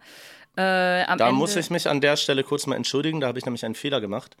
Ich habe diesen Krieg der fünf Könige immer missverstanden. Mir ist jetzt erst bewusst geworden, dass Balon Graufreud einer dieser fünf Könige ist, weil, und vielleicht ist dir das auch nicht so bewusst, dass Balon mit seinen Eisenmännern, weil davon sehr viel Offscreen passiert ist, das wird in den Büchern wohl viel deutlicher, einen sehr, sehr großen Teil des Nordens eingenommen hat. Das wird später auch, äh, das wird später auch in einem Gespräch zwischen Ramsay und seinem Vater ersichtlich. Und ich war mir letzte Mal einfach nicht sicher. Krieg der fünf Könige, okay, wir haben Stannis, Renly, Joffrey, Rob und. Und ich bin nicht drauf gekommen, dass das Balon sein soll. Also da findet, nur dass du das weißt, Ja. im Norden hat Balon gerade richtig Eier in der Hand. Die Eisenleute, also die Familie von Theon, die machen im Norden gerade richtig Randale. Ja, klar. Den gehört ja, glaube ich, auch immer noch Winterfell, wenn ich das recht verstanden habe. Und es sind äh, drei Könige noch am Leben und nicht zwei. Das war mein Fehler. Also Balon ist noch am Leben, Stannis ist noch am Leben und Joffrey. Ähm, ja, aber was natürlich dieses Spektakel neben der Unterhaltung über die Könige macht und dass es halt Joffrey so super toll darstellt, weil Joffrey in Form des Schauspielers sozusagen alle anderen besiegt, ist es natürlich, dass es sich halt über Kleinwüchsige in der Form lustig macht, als, als dass halt die da für die Belustigung eingestellt wurden. Und äh, Tyrion sagt dann, glaube ich, auch, dass jeder von den Schauspielern nachher von ihm Geld bekommen soll, äh, weil er da, glaube ich, so ein bisschen mitfühlt. Und das bringt uns eigentlich auch schon dazu, dass die Eskalation äh, zwischen Joffrey und ihm losgeht. Eine Sache möchte ich noch erwähnen als kleinen Callback. Ist natürlich auch nicht geil für Sansa zu sehen, ne? Na klar, voll. Also das wird natürlich auch die ganze Zeit gezeigt, dass äh, Sansa da ein bisschen pikiert ist, dass da einfach nochmal dargestellt wird, wie ihr Bruder geköpft wird und ähm, dann Sachen mit dem Kopf äh, des Wolfes angestellt werden und so. Klar, absolut. Da, da möchte ich ja an der Stelle kurz fragen, ne? auch gar nicht groß, einfach nur äh, das eine oder das andere. Glaubst du, dass Sansa in ihrem Frust untergeht und dann irgendwann vielleicht einfach irrelevant wird oder vielleicht stirbt? Nein. Oder glaubst du, dass Sansa einen U-Turn kriegt und irgendwann mal äh, loslegt? ja, pass auf, du hast ja noch nicht meine These zu Joffreys Tod gehört. Die wollte ich dir jetzt gleich richtig. präsentieren. Na dann, let's go. Also, ich, ich, erzähl, ich erzähle kurz, was passiert. Ja. Und du äh, gibst mir dann deine Beschreibung, äh, beziehungsweise deine Thesen, wie und warum das eingefädelt wurde, okay? Absolut, let's go. Also, wenn ich richtig liege, um es knapp zusammenzufassen, ich denke, die Leute, die hier bei uns sind, werden die Folgen gesehen haben. Das heißt, ich muss jetzt nicht auf jedes Detail eingehen.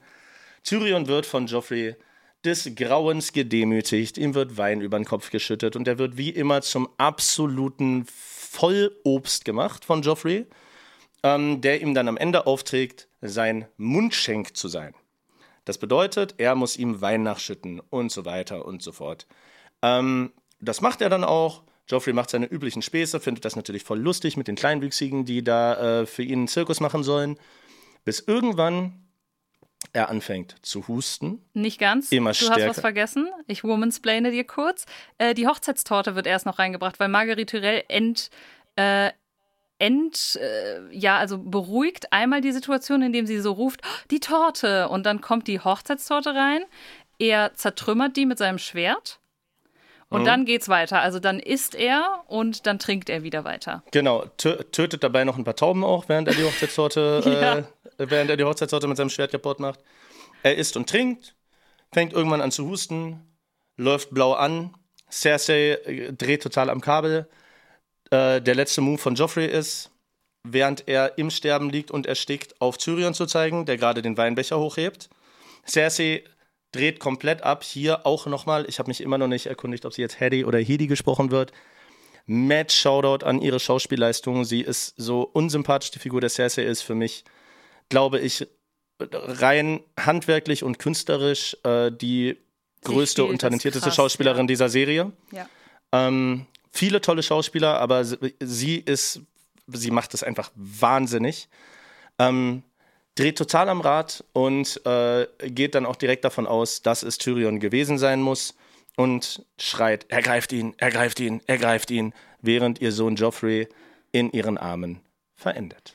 Und man muss noch dazu sagen, es ist eigentlich das, was ich mir auch gewünscht habe. Es ist ein, äh, oh Gott, das klingt jetzt wieder so gemein und zynisch, aber ihr wisst, wie es zu verstehen ist.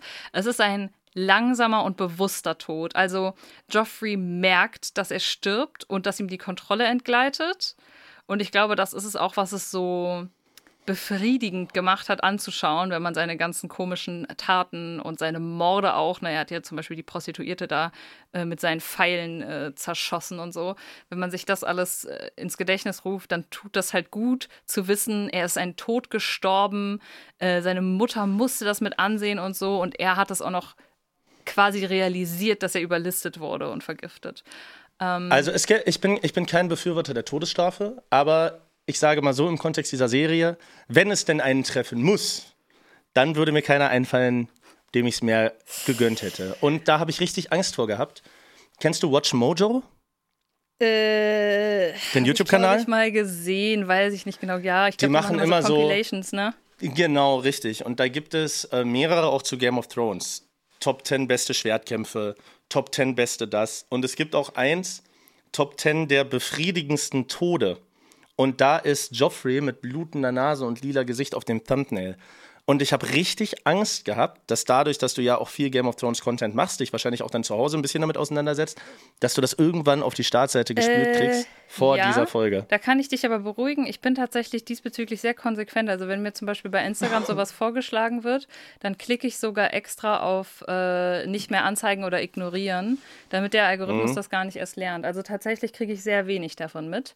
So, Sehr gut. und jetzt Ich habe da, ich hab da immer Probleme, äh, wenn, äh, wenn UFC ist. Ich bin ein großer Kampfsportfan.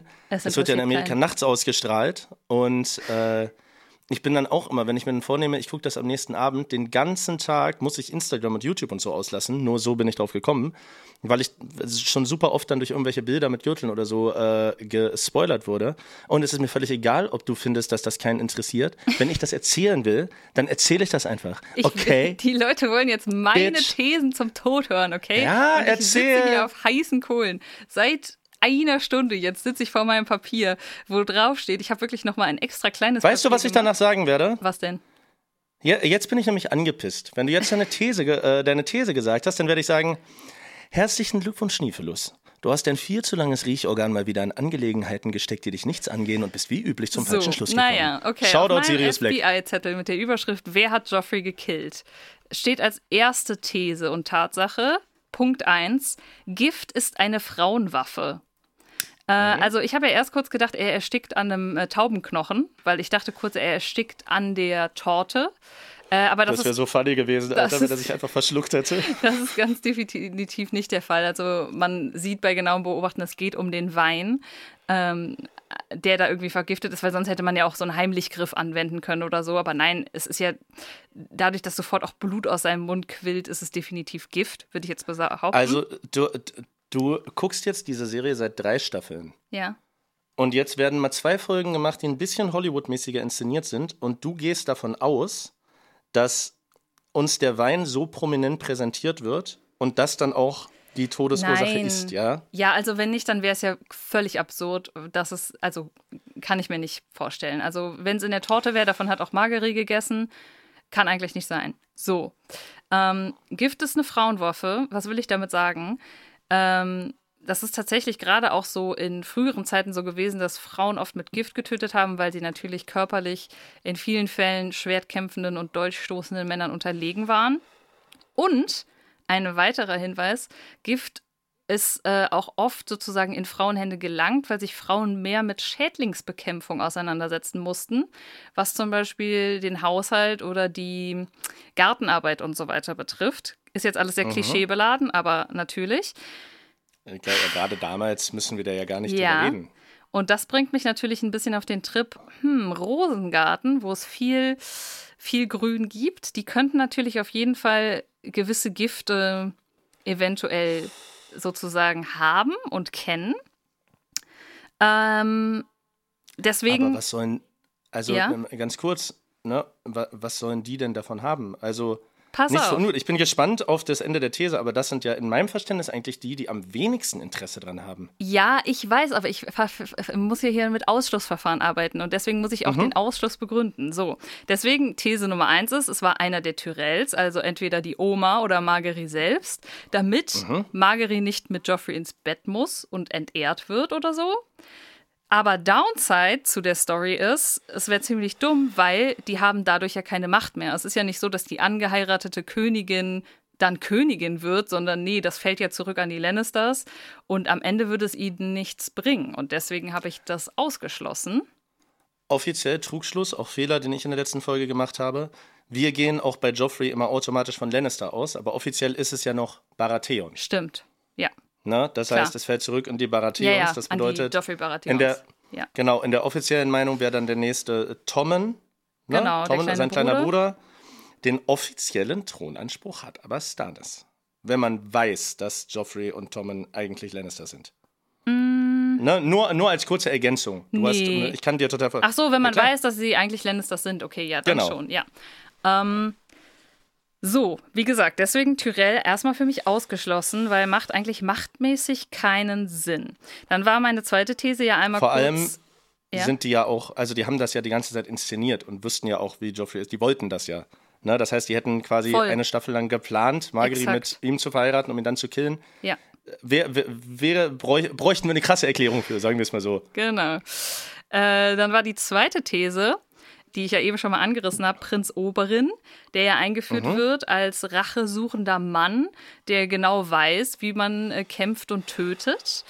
Ähm, macht für mich aber insofern keinen Sinn, als dass er jetzt in diesem Hochzeitsding zwar anwesend war, aber nicht nah an Joffrey rangekommen ist oder an den Wein oder so, dann müsste das über irgendwelche Mittelsmänner passiert sein, wenn es denn der Wein war. Und wirkt Prinz Oberin auf dich wie jemand, der mit Gift töten würde, so wie nee, wir ihn kennengelernt haben? Nee, eigentlich nicht. Eigentlich nicht. Ich werde übrigens auch einfach jede deiner Thesen äh, gegen ja. argumentieren. Ne? So, und das bringt mich jetzt aber zur finalen These. Ähm, es gibt eine sehr signifikante Szene, als ähm, diese ganze Sache zwischen Joffrey und Tyrion ist, im Sinne von, du musst mein Mundschenk sein, äh, knie dich vor mir hin, schütte mir Wein ein. Joffrey lässt einmal versehentlich, in Anführungszeichen, den Weinbehälter fallen und er rollt weg.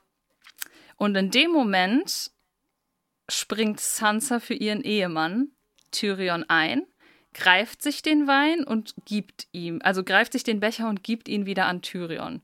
Wo man erstmal denkt, okay, einfach nur nette Geste. Das Mädchen hat sich einfach sozusagen für ihn einmal kurz gebückt und das mhm. äh, ihm weitergegeben. so meinte ich das nicht. Und ihm den rübergereicht. Ähm, ich glaube, man sieht ja jetzt auch nicht groß, dass irgendwas passiert. Ähm, aber was mich dann darauf stoßen ließ, dass vielleicht sogar Sansa die Täterin sein könnte, weil, ne, erstens Frauen töten mit Gift, zweitens sie ist mit dem Becher in Berührung gekommen, ist der dritte Fakt, dass als Joffrey am Ersticken ist, sie, er ist noch am Ersticken und noch lange nicht tot, kommt dieser komische Hofner, dessen Kette sie trägt, zu ihr, zu Sansa und spricht ihr zu, wir müssen jetzt gehen. Ich weiß nicht, was er genau gesagt hat. Ich glaube, er sagt, ähm, warte, ich habe es hier aufgeschrieben, genau. Wenn ihr leben wollt, müssen wir gehen. Oder wenn ihr leben wollt, mhm. müssen wir jetzt gehen. Und das ist für jemanden, der Alkoholiker ist und hofnah und deswegen jetzt sein Leben sozusagen da als hofnah als Alkoholiker lebt, weil er nicht mehr drauf klarkommt, eine ziemlich schnelle Schlussfolgerung dafür, dass Joffrey gerade erst anfängt zu ersticken. Und dementsprechend könnte ich mir vorstellen, dass irgendwas in dieser gesamten Sansa-Hofnah-Dynamik liegt, was diesen Tod verantwortet hat. Weil alles andere schließe ich aus. Also, was natürlich auch noch auffällig ist, ist, dass der Becher kurz bevor Joffrey stirbt bei äh, Marguerite Tyrells Oma steht. Also, die könnte auch was damit zu tun haben, aber wie gesagt, ich verstehe dann nicht, warum. Und meine Theorie ist gerade tatsächlich Sansa, auch obwohl sie so weinerlich ist oder so, aber guck mal, sie, sie hat ja im Prinzip nichts mehr zu verlieren. Sie hat ihre komplette Familie verloren. Klar, sie ist gerade komplett gebrochen. Und soll den ersten Menschen, weil soweit kann sie denken, den ersten Menschen, der nett zu ihr war, dann ans Messer liefern, weil sie weiß ja, dass der Verdacht auf Tyrion fallen wird, gerade in dem Moment, wo es um Mundschenk geht, führt sie, führt sie das Gift in den Becher, Na, den Tyrion dann Joffrey gibt, damit der Verdacht auf Tyrion fällt, der der Einzige ist, der cool zu ihr ist. Das ist ja auch ein bisschen weit hergeholt, oder? Finde ich nicht. Meinst ich du, sie wäre so. Wie du mich versuchst zu verunsichern, das wirkt auf mich so, als ob meine These vielleicht Hand und Fuß hätte. Du meinst, Sansa wäre so dreist, Tyrion in die Pfanne zu hauen?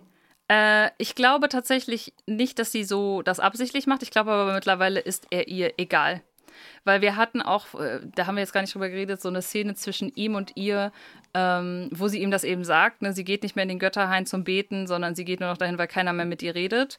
Und das sagt sie in dem Moment, wo Tyrion mit ihr redet und dann steht sie auf und geht sie. Also ich glaube tatsächlich nicht, dass sie ihm jetzt großartig so super böse gegenüber eingestellt ist.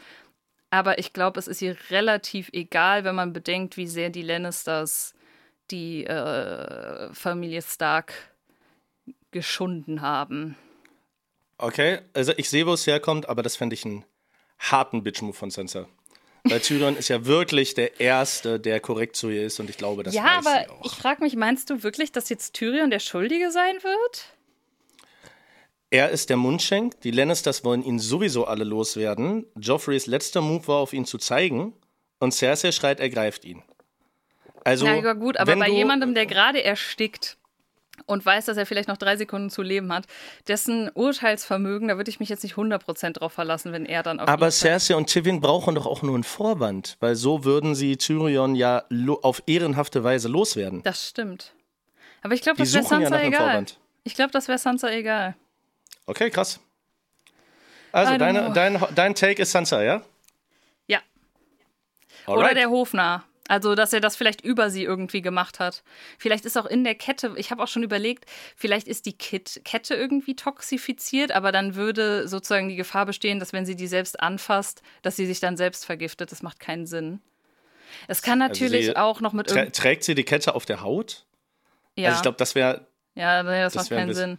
Aber es kann natürlich auch noch irgendwas Übernatürliches sein, so, das will ich natürlich auch nicht ausschließen. Mhm. Ne? Ähm, ich meine, wir haben ja auch immer noch die drei Blutegel, weißt du noch, die äh, hier Mhm, Lady Melisandre verdingst hat. Und je nachdem, was für ein krasser Voodoo-Zauber das war, kann es natürlich auch noch irgendwie sein, dass sich das tatsächlich sogar so äußern kann, weiß ich nicht, dass er sich vielleicht doch am Ende an einem äh, Taubenknochen verschluckt. Also, ich kann dir so viel sagen, und das ist mir auch ein Bedürfnis, auch wenn das ein Minispoiler ist. So billig, die hatten Blutegel verbrannt und deshalb ist Joffrey tot und wir kriegen keine Erklärung. So billig ist es nicht.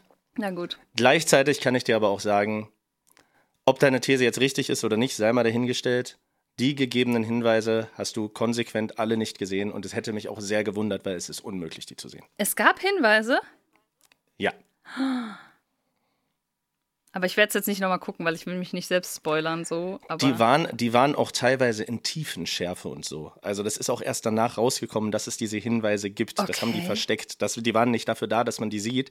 Ich wusste nur, wo ich gucken muss. Was? Okay, Mhm. krass. Ah, Ja, Ja. Äh, letzte Frage zu dieser Thematik. Wer wird jetzt König? Tommen dann wahrscheinlich, ne? Also für, für mein Verständnis war das damals schon relativ klar. Ne? Du hast Ja, oder es fällt halt an Also- Tivin als äh, Hand erstmal zurück.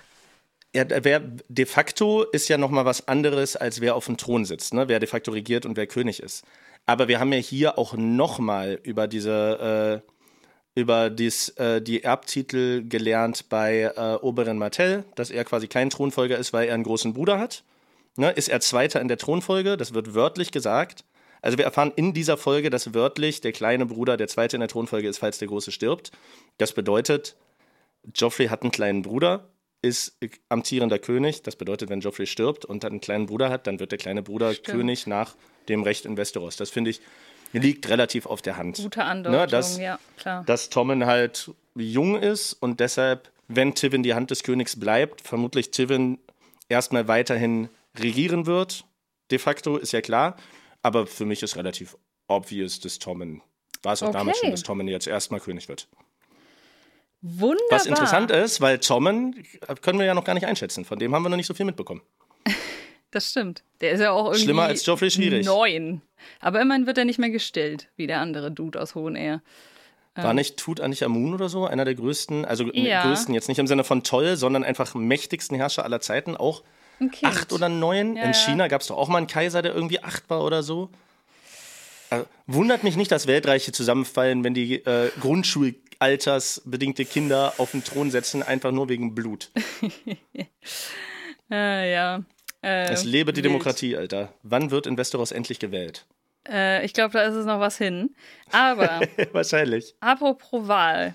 Du hast jetzt die Wahl, wo wir als nächstes hingehen. Also wir haben tatsächlich nach eine Stunde 15 Podcast es geschafft, die Handlung rund um äh, Königsmund abzuschließen. Und aber wie gesagt, ich glaube, es waren auch echt, also die komplette zweite Folge war nur Königsmund, wenn ich mich recht entsinne. Und die erste Folge auch zur Hälfte. Also der Rest ist sehr schnell gegessen. Möchtest du zu Daenerys, zu Bran, zu Lady Melisandre, zu Theon, zu Arya, zu Jon Schnee oder zu den Wildlingen? Es sind alles jeweils nur ein, zwei Szenen. Ich weiß. Also, äh, da wir prinzipiell ja eigentlich traditionell schon fast immer bei äh, fast immer bei Daenerys enden, würde ich sagen, das machen wir auch so. Weil wir haben zwei Kontinente und wir arbeiten erstmal den einen ab, bevor wir zum anderen gehen. Daenerys ist ja immer noch ein bisschen outstanding Handlung. Also bisher muss man ja wirklich sagen, würde die gesamte Serie wahrscheinlich auch ohne Daenerys funktionieren. Daenerys ist immer noch eine Parallelhandlung, die tatsächlich nur sehr indirekten Einfluss hat. Voll. Klar. So, deshalb denke ich, dass es schon Sinn macht, Daenerys losgelöst zu besprechen. Und ähm, deshalb würde ich sagen, weil wir haben im Norden haben wir Bran, haben wir Ramsay ja, und komm, lass uns über Theon, Bran reden. Der ist ganz im John und die. Be- Herr Dicker, Bran äh, geht halt weiter nach Norden. Weißt das, was er ja. seit vier Staffeln macht. Weißt du, was ich mir aufgeschrieben habe? Bran, Doppelpunkt, wagt und hat Visionen am Götterhain. Das fasst es doch eigentlich gut zusammen, oder? Dicker Bran ist so langweilig, der macht seit tausend Jahren nichts, außer von dreiäugigen Raben zu träumen und immer weiter in den Norden zu gehen. Ja, gut, damit wäre der abgehakt. Dass der, dass der Gehbehinderte einfach nur Strecke macht in dieser Serie und nichts anderes, ist auch ein Wow. bisschen ironisch, oder? Ja, das ist tatsächlich ein bisschen ironisch. Was, was ist das für eine Idee? Komm, wir, ma wir machen eine der ersten Folge zum Krüppel, sodass der Rollstuhl fahren muss. Und dann ist seine komplette Mission für vier Staffeln einfach nur zu reisen und dabei nichts zu tun. Das, Das ist so ist, äh, langweilig, Alter. Das stimmt, aber äh, das ist übrigens ein Wort, was man heutzutage nicht mehr sagt. Um Na, aber, innerhalb, aber innerhalb der Serie, man sagt auch nicht Bastard. Das war Ja, gerade. Serienzitat. Okay, da, ja, okay, gut. Den Punkt gebe ich dir. Äh, dann begeben wir uns doch von da aus etwas südlicher und zwar an die Feste zu John Schnee. Der steht nämlich vor Gericht, würde ich es jetzt einfach mal in Anführungszeichen nennen, für äh, seine Taten. Also, dass er einen Kollegen der Nachtwache getötet hat. Was vielleicht hier wichtig wäre zu erwähnen, ist, dass er drei Pfeile im Körper hatte, als er in die Feste gekommen ist. Das bedeutet, es Stimmt. ist etwas Zeit verstrichen Ja. und sie haben ihn zumindest nicht direkt gerichtet, sondern erstmal gesund gepflegt. Absolut. Ne? Das heißt, das ist ein paar Wochen her, dass er angekommen ist. Das ist vielleicht Ja. wieder so ein kleiner Timestamp. Überleg mal, ziemlich witzig eigentlich, dass er sozusagen vor dieses Gericht tritt und ich glaube, er sagt zu seinem ähm, Kollegen Sam noch so, ja, die werden mich dafür hängen. Ja, ziemlich Mhm. dumm, jemanden erstmal wochenlang gesund zu pflegen anscheinend, der drei Pfeile im Körper hat, nur um dann in Woche drei zu entscheiden, jupp, den hängen wir jetzt. Also, ähm, nee, ich glaube, da war schon von vornherein klar, dass die dem wohlgesund gegenüberstehen. Ja, es, gibt, es gibt tatsächlich eine Folge von äh, Dr. House, ohne jetzt hier Promo für andere Serien zu machen, aber ist eine tolle Serie, die sich genau mit diesem, äh, mit diesem ethischen Dilemma ein bisschen befasst. Da, äh, Entschuldigung für den Exkurs, aber ich finde es gerade passend. Da muss Dr. House nämlich einen Todeskandidaten, der erkrankt ist, gesund pflegen, da, damit er dann offiziell hingerichtet werden kann. Also so absurd ist das gar nicht und wird. Ja. Man, denk, man denkt immer an so, an so äh, Staaten, die, ne- die, sagen wir mal, USA. anders klar. sind als wir. Aber die USA gehören da auch dazu. Es ist gängige Praxis in den USA. Wenn jemand in drei Ja. Wochen hingerichtet wird und krank wird, dann halten die den trotzdem am Leben und pflegen den gesund, nur um ihn umbringen zu können. Ja, okay, dann war seine Angst doch nicht so unbegründet. Da hast du natürlich recht. Da hast du natürlich Das recht. ist so, da, das ist so schlimm. Egal, ich will, ich will mich da gar nicht drüber aufregen, aber ich. Die, die, ja, ich werde jetzt nicht, ich werde beim Thema Todesstrafe emotional, ich werde es jetzt mal Alles nicht. gut. Ich verabscheue es. Ähm, der blinde Targaryen setzt sich aber auch total pro John ein und sagt, äh, yo, ne, ich weiß gar nicht mehr genau, aber er, er spricht ihn auf jeden Fall frei und John kann ja auch Informationen liefern. Er kann die Informationen liefern, dass sich da eine Wildlingsarmee zusammenrottet und äh, zumindest dieser Targaryen-Typ, der glaubt ihm das. Und äh, ja, damit sind wir auch schon durch den John Pl äh, durch. Ich finde, uns, es wird indirekt vermittelt, dass selbst die Nachtwache weiß, dass die Nachtwache eigentlich mittlerweile obsolet und nicht in der Lage ist, etwas zu reißen, wenn es hart auf hart kommt. Indem sie ja auch sagen, der Eid, der früher heilig war, wenn wir jeden, der mal eine Nacht abhaut, um ins Bordell zu gehen, hinrichten, zu, äh, hinrichten würden, dann hätten wir keine Männer mehr. Das heißt, Johns größte Befürchtung ist eigentlich, dass er äh, Sex hatte, weil das der, seinem Eid widerspricht. Stimmt, das st gesteht Aber- er ja auch, ja. Das haben anscheinend alle. Das heißt, die Nachtwache besteht eigentlich aus einem Haufen Verbrecher, die sich an ihren Eid auch nicht so richtig halten müssen und hat nur noch repräsentative Wirkung, weil die wissen selber, dass das eine Gurkentruppe ist, die, wenn wirklich was passiert, gar nichts mehr hat. Das ist eigentlich nur abschreckend. So, und deshalb können die auch nicht auf ihn verzichten, weil ein Mann mehr oder weniger, gerade jemand wie John, der Erfahrung im Kampf hat, ist halt einfach zu wertvoll. So habe ich es interpretiert. Voll, voll, Und Aemon ist auch irgendwie cool, das muss man auch dazu sagen. Ja. Ist so, ist so, ist so ein netter Opi, Alter, der sich nicht hat verbittern lassen, der auch sein, äh, seiner äh, hohen Herkunft entsagt hat.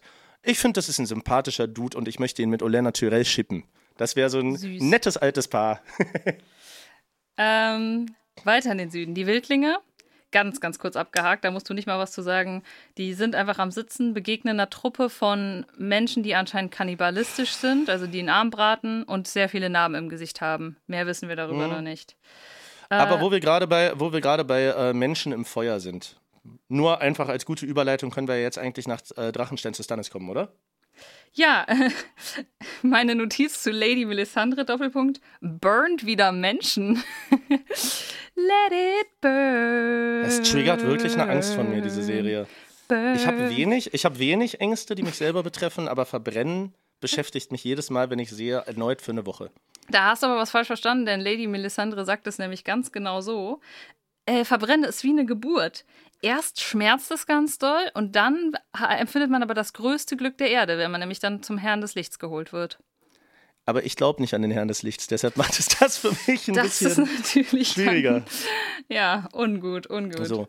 Also ich würde für neues Leben, was ich in die Welt setze, was ich dann auch erleben und erziehen kann, lieber Schmerzen in Kauf nehmen, als um zu verbrennen und dann tot zu sein. Da finde ich eine. Geburt doch w- äh, ein, ein sinnvolleres Argument, Schmerzen zu ertragen. Absolut. Shoutout an alle Ladies, die das durchmachen müssen. Äh, Ich bin froh, dass ich das niemals muss. Wow. Wer auch Schmerzen erträgt, ist das Mädchen, was vor ein paar Folgen noch Theon verführen sollte, jetzt aber auf einmal von Ramsay und seiner anderen Freundin und Theon durch den Wald mit zwei Hunden gejagt wird und dann am Ende getötet. Das ist vielleicht noch ein relativ, also der Plot, wo noch am meisten passiert, neben Königsmund, ne, würde ich sagen. Bei Aria passiert noch was. Da kommen wir gleich drauf zu sprechen. Stimmt, Alter, bei Arya passiert auch Folge noch wird was. so lang. Oh mein Gott. Ja, ich glaube, ich glaub, das wird eine Rekordfolge, Alter. Also wir, ich glaube nicht, dass wir bei ganz zwei Stunden rauskommen, aber über anderthalb kommen wir 100 Prozent und das hatten wir noch nie. Wow. Ja. Aber Also- ist doch cool, die Leute schreiben immer ruhig länger, ruhig ausführlicher. Also die hören uns ja auch gerne zu. Wir haben übrigens für einen Podcast, ich habe mal so geguckt, eine enorm gute, ja wahrscheinlich dann Listen-Time statt Watch-Time. Also die Leute hören wirklich gerne und lange zu. Deshalb Dankeschön an der Stelle. Geil, dass das Shoutout Projekt so funktioniert. Wirklich. Hätte ich, Nur ganz kurz, hätte, hätte ich am Anfang nicht gedacht, du ja auch nicht, dass das Ding so gut ankommt. Toll. Schön, dass ihr uns gerne zuhört. Weiter im Text. Äh, ja, also ne, das ist nur eigentlich, glaube ich, nochmal eine Szene, um zu zeigen, wie brutal auch Ramsey ist. Und mhm. mh, mm, danach. Weil sein, seine Begründung ist ja auch, du hast sie eifersüchtig gemacht. Ja. Und also, deshalb müssen wir dich jetzt mit Hunden durch den Wald jagen und äh, dann zerfleischen lassen. Unpopular Opinion, während, Ramsey neuer Joffrey. Während, äh, während Theon, Männer sind auch wie Hunde, komplett gebeutelt als ja. Stinker hinterherläuft und einfach ein, also das ist, das ist kein Mensch mehr. Ja, also wenn, wenn Brienne ein äh, süßer Labrador ist, der treu jedem äh, folgt, dann ist Theon ein komplett geschundener, misshandelter Straßenhund, der einfach nur noch versucht mitzuhalten, weil er ein treues Herz hat oder komplett gebrochen ist und er kann einem wirklich leid tun. Er ist gebrochen, das sagst du eigentlich ganz gut. Äh, und zwar. Unpopular Opinion meinerseits. Ja. Viele Menschen in dieser Serie machen viele schlimme Sachen. Aber Theon hat einfach nur aus übersteigertem Selbstbewusstsein zwei Bauernjungs verbrannt. Da töten sich Adlige gegenseitig oder machen indirekt, lassen die das Volk in Ruhe. Aber Theon hat sich zwei kleine Kinder genommen und sich gedacht, weil es meiner Sache dient, verbrenne ich die jetzt, obwohl die mit diesem ganzen Game of Thrones nicht mal was zu tun haben. Okay. Der hat zwei recht. kleine Jungs verbrannt. Ja, das stimmt. Einfach so. Entschuldigung, ich habe gerade gesagt, er hat es nicht verdient, aber ja, irgendwie doch. Aber irgendwie tut er mir trotzdem leid, weil, ach, keine Ahnung, es gibt dann halt diese krasse Rasierszene, ne, wo Ramsey seinem Vater präsentiert, ey, so, es tut mir zwar leid, also der Vater von Ramsey ist ja so ein bisschen, also Bruce Bolton ist ja so ein bisschen pisst, weil Theon ja mhm. eigentlich eine wertvolle Geisel war. Und er stellt ihm so ein bisschen durch diese Rasierszene dar, ey, guck mal, ich kann mich von dem rasieren lassen mit einem scharfen Messer, den währenddessen beleidigen und runterputzen und trotzdem passiert mir nichts. Und hier wird das erste Mal für mich in der Serie so wirklich klar, was Balon Graufreud eigentlich veranstaltet hat, weil das war alles offscreen. Denn de facto möchte Bruce Bolton ja gerne Wächter des Nordens werden. Aber es ist schwierig, weil ganz viel vom Norden in der Hand der Eisenmänner ist. Und deshalb hat er auch so einen Absturz auf Ramsey, weil er gerne mit Ramsey Geschäfte machen wollte, damit er den Norden auch übernehmen kann, der in Hand von den Graufreuds ist. Ja. Und das Einzige, was ihn dann umstimmt, ist, dass die beiden Stark-Jungs noch leben. Und diese Information ist genauso viel wert für ihn wie äh, Theons unversehrtes Leben. Und Ramsey bekommt die Mission, eine feste, ich habe leider den Namen vergessen. Maiengraben. Maiengraben wieder einzunehmen, die strategisch wichtig ist im Norden, um da eine Basis zu haben, um da einen neuen Krieg zu führen. Das heißt, es wird jetzt auch so ein kleiner Stellvertreterkrieg im Norden stattgeführt, äh, beziehungsweise bahnt sich an. Und Ramsey könnte dann sogar anerkannt werden. Das stellt Bruce Bolton ihm nämlich in Aussicht. Jupp, und damit endet auch dieser Plot. Ähm, und wir ah. kommen zu einer anderen Person, die sich gerade durchs Land schlägt. Nämlich. Ich muss sagen, ganz kurz zu dem, was du gesagt hast, Ramsey Bolton, der neue Joffrey. Ja. Er ist mit Sicherheit ähnlich sadistisch, aber ich glaube, ich, find, ich finde ihn bedrohlicher im Sinne von cleverer. Oh ja. Weil clever Guter und Punkt. grausam sein schließt sich ja nicht aus. Guter Punkt. Joffrey war nur grausam, aber Ramsey verliert, glaube ich, so sein Ziel nicht aus den Augen. Der ist ja. ein Sadist, der hat Spaß an Folter und so weiter, aber der, man, ich habe bei ihm schon das Gefühl, der hat einen Plan der weiß, was er tut. Der ist nicht einfach nur, der ist nicht einfach nur in Macht reingeboren und kann damit nicht umgehen, sondern der ist, der ist, glaube ich, also ich nehme ihn als Gegner mhm. ernster. Er kommt halt von unten und äh, arbeitet sich hoch und hat dadurch, also ich glaube, ich würde nicht sagen, dass es jetzt eine IQ-Sache ist, aber es ist auf jeden Fall dieses, er muss halt smart sein. Und Joffrey mhm. musste halt nicht smart sein, weil ihm eh Reichtum und alles in die Wiege gelegt genau. war. Also grausam auf jeden Fall ein Level, aber ich glaube, mit Ramsey wird, also Ramsey wird da auch, wenn du dem 1 zu 1 gegenüberstehst, wird der sich wahrscheinlich nicht einscheißen, sondern sich denken, okay, ich mach's dir nicht leicht. Während Joffrey sich ja einscheißt, sobald er zwei Klingen hören, die sich kreuzen. Ähm, so, Aria und der Hund. Die reiten äh, geschwind durch äh, Nacht und Wind. Das sind Aria und der Hund auf Amadeus und Sabrina. Nee, aktuell nur auf einem Pferd. Aria will ein eigenes Pferd, aber noch hat sie keins. Ähm, der Hund will sie nach Hohenair bringen, zu ihrer Tante, der stillenden, der Stillenden, genau. Vielleicht wird Arya dann auch noch gestillt, wer weiß. Ähm, Wo übrigens, das ist so ein bisschen in Vergessenheit geraten, Ja, ja, Peter Baelish klar. hingeschickt wurde, ne? Peter Baelish hängt da gerade ab. Ist lange nicht vorgekommen, aber Peter Baelish hängt bei Lisa Aaron ab. Stimmt. Was auch interessant ist, weil wenn der Hund Aria dahin bringt, dann weiß Peter Baelish auf einmal, ach Moment, Aria ist ja hier. Hast Ja. du da schon mal drüber nachgedacht? Weil Peter Baelish ist ja mit den Lannisters Ich cool, hab- die nicht wissen, wo Aria ist. Klar, ich habe drüber nachgedacht, aber ich habe auch drüber nachgedacht, dass es mittlerweile völlig egal ist, weil Arya kein Erpressungsmittel ist, weil die ganzen Starks tot sind. Oh ja, ja, ups. Stimmt. also irgendwie macht es auch nicht mehr so viel Sinn. Äh, naja, sie kehren aber vorher in einer Schenke ein. Unter, Aber ganz kurz, es Ja. könnte ein Motivator für Sansa sein. klar, das stimmt, ja, stimmt. Wenn Sansa mitkriegt, oh, meine Schwester lebt, vielleicht wäre das was, was ihr neuen Lebensmut geben könnte. Das stimmt, ja, voll. ne? Ähm, ja, ihre Schwester lebt nicht nur, ihre Schwester tötet auch, denn äh, sie sieht in dieser Schenke einen der Männer, der sie damals auf dem Weg zur Feste und die ganzen anderen Kinder überfallen und gelüncht hat. Der Mann, der ihr auch Nadel, ihr Schwert weggenommen hat. Nadel Abd el Farak. Ja, Nadel. Und ähm, dementsprechend geht, äh, läuft sie schnell vor. Der Hund und sie müssen dann in die Schenke einkehren. Was, glaube ich, auch nicht schlecht ist, weil die, glaube ich, auch Hunger haben. Und naja, also die Situation schaukelt sich so ein bisschen hoch. Die Männer da in der Schenke sind ziemlich bedrohlich. Der Hund ist aber auch nicht auf Harmonie aus, sondern ist ein bisschen bedrohlich zurück. Ähm, Ich würde sagen, steile These, ja. der Hund hat, hat er dem König und allem komplett abgeschworen. Aber ich glaube, der hat so ein bisschen in Aria gerade seinen Lebenssinn. Ja. Weil ich glaube, der mag die. Ich glaube, der findet beeindruckend, dass die gerade aus ist und dass die Eier in der Hose hat und dass die ihr Ding durchzieht und Prinzipien hat und so. Und wer weiß, ob das jetzt vorgeschoben ist oder nicht, aber er, er könnte sie auch immer noch wahrscheinlich für mehr Geld an andere Leute verkaufen. Aber er geht jetzt mit ihr schon irgendwie in die dritte Richtung, um sie an Verwandte zu geben. Das heißt, er hat auch ein Interesse dran, dass Aria vielleicht in Hände kommt, die cool sind für sie. Ja. Ne? die sind Und ansonsten ist dem Hund ja gerade nichts mehr wichtig, als Aria irgendwo hinzubringen. Ja. Wie So, gesagt, das und- ist jetzt seine neue Lebensaufgabe. Deshalb sagt er auch ganz offiziell, ja, das sind die Männer des Königs, die wollen ihn haben, weil sie erkennen ihn. Von wegen, wir können jetzt machen, was wir wollen, wir können vergewaltigen, niemand kann uns was. Und anstatt dass der Hund taktisch sagt, ja, ich habe hier eine Aufgabe und alles cool, der hätte das bestimmt auch ohne Gewalt lösen können, bleibt er seinen Prinzipien treu. Vielleicht hat er das sogar ein bisschen von Aria gelernt mittlerweile und sagt, scheiß auf den König, ich töte euch alle, ihr Wichser. Ja, und das passiert dann auch. Es gibt eine Szene, wo sie dann kämpfen. Am Ende eilt Arya ihm auch so ein bisschen zur Hilfe und sie bekommt vor allem ihre große und perfekte Rache.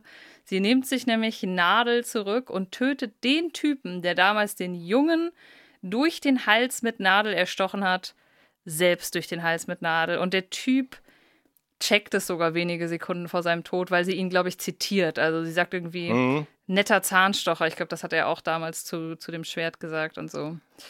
Aria ist einfach cool, oder? Ja, die ist schon krass. Aria ist einfach cool, Mann. Die ist schon krass. Die einzige, die es vielleicht noch toppen kann, ist Daenerys. Wuhu! Ja, wenn du sagen müsstest, wer ist dein Girl in der Serie gerade? Who's your girl, wenn du sagen müsstest, deine favorisierte Frau in Game of Thrones zu diesem Zeitpunkt? Immer noch Daenerys ich glaube, eigentlich. Daenerys? Ja. Außer, Ja, Sansa hat, Okay. außer Sansa hat Joffrey ermordet. Dann habe ich vielleicht auch ein bisschen für Sansa auf einmal äh, Sympathie. Ähm, Daenerys ist mit ihren amtlich gewachsenen Drachen am Chillen auf ein Stein. ja, und Drachen sind, glaube ich, auch in der Pubertät, weil die sind schon ein bisschen zickig zu ihr. Mhm. Ja. Das ist wirklich krass, dass das wie so, eine Mutter, wie so ein Mutter-Kind-Verhältnis dargestellt wird. Ne? Also, ich fand es zu keinem Zeitpunkt bedrohlich, dass die Drachen ihr wirklich was tun würden. Aber Drogon ist auf der einen Seite derjenige, der da am meisten was zu kamellen hat unter den drei Geschwistern, das merkt man. Und er zickt sie halt an. So, ich habe nicht gedacht, okay, er bringt sie jetzt um. Ich glaube, sie hat auch keine Angst, aber sie ist so überrascht. Der wäre jetzt wahrscheinlich, Drogon wäre jetzt wahrscheinlich so 15. Ja, ja, das ist absolut pubertäres Verhalten, glaube ich. Ich glaube, das sollte es auch so ein Hm? bisschen darstellen.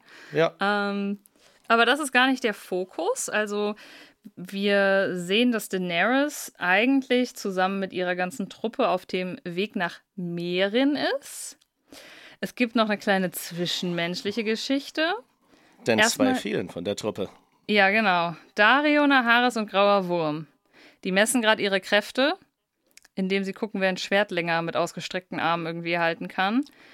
Und die machen das irgendwie seit neun Stunden oder so. Und an Ja. dieser Stelle mal eine Aufgabe an die Hörer. Streckt mal eure Hände ohne etwas vor euch aus und haltet eure Arme gerade. Wenn ihr das länger schafft als fünf Minuten, dann seid ihr schon krass. Also Dario Naharis und Grauer Wurm sind unmenschlich stark. Das, Ja. das geht ohne Superkräfte nicht. Das stimmt. Ich bin enttäuscht. Äh, enttäuscht, aber nicht überrascht, um es jetzt mal so äh, mit den Meme-Worten zu, zu sagen. Was ist es mit dem Schauspieler von Dario Naharis? Also, du hast mich ja schon vorgewarnt, dass es ein neuer Schauspieler ist.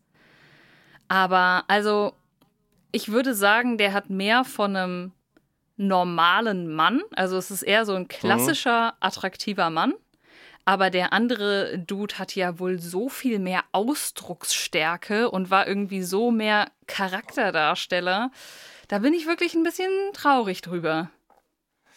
Also, ja, das stimmt. Der äh, andere Schauspieler, ich habe leider den Namen vergessen, hat ein sehr uniques Gesicht. Ja, Der ja, war nicht so einzigartig, ja. klassisch, so wie man casten würde. Das stimmt.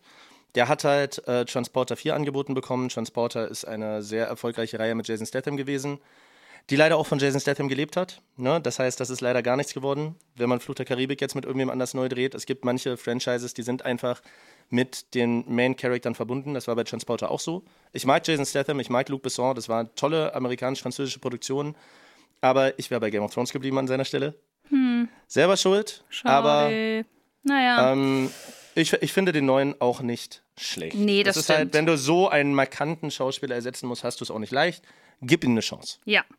Ähm, er macht Daenerys auch, wie wir schon vermuteten, Avancen und er macht's ganz geschickt. Also, äh, Er macht sogar mit Eier, weil sie sagt so, ja, ihr beide äh, könnt mal hinten bei den. Was übrigens auch eine Frage beantwortet, die wir uns gestellt haben. Äh, sie trägt den beiden nämlich auf, weil sie nicht angetreten sind, als sie es gesagt hat, äh, dass sie bei der Nachhut gehen soll, wo die ganzen, sagen wir mal, Slawen hat sie ja nicht, der, der nicht bewaffnete Teil ihrer Truppe unterwegs ist. Die auch sowas dabei haben wie Vieh und so und die sich wahrscheinlich dann so um sowas wie Zelt, Auf- und Abbau kümmern und eben auch um die Versorgung. Und bei denen sollen die beiden gehen als Strafe, weil sie eben ihre höchst dekorierten Generäle sind, neben Baristan und Jora. Und Dario hat die Eier, das zu ignorieren. Und das kann bei Daenerys auch nach hinten losgehen. Ja, aber er hat natürlich, glaube ich, auch schon Aber Dario gewittert. würde natürlich auch gerne von hinten losgehen. Und deshalb nimmt er das Risiko in Kauf. Er hat schon gewittert, dass Daenerys ihn, glaube ich, gut findet und er macht einen sehr krassen Trick. Er pflückt nämlich verschiedene Blumen in der Umgebung und erklärt ihr dann, was das für Blumen sind.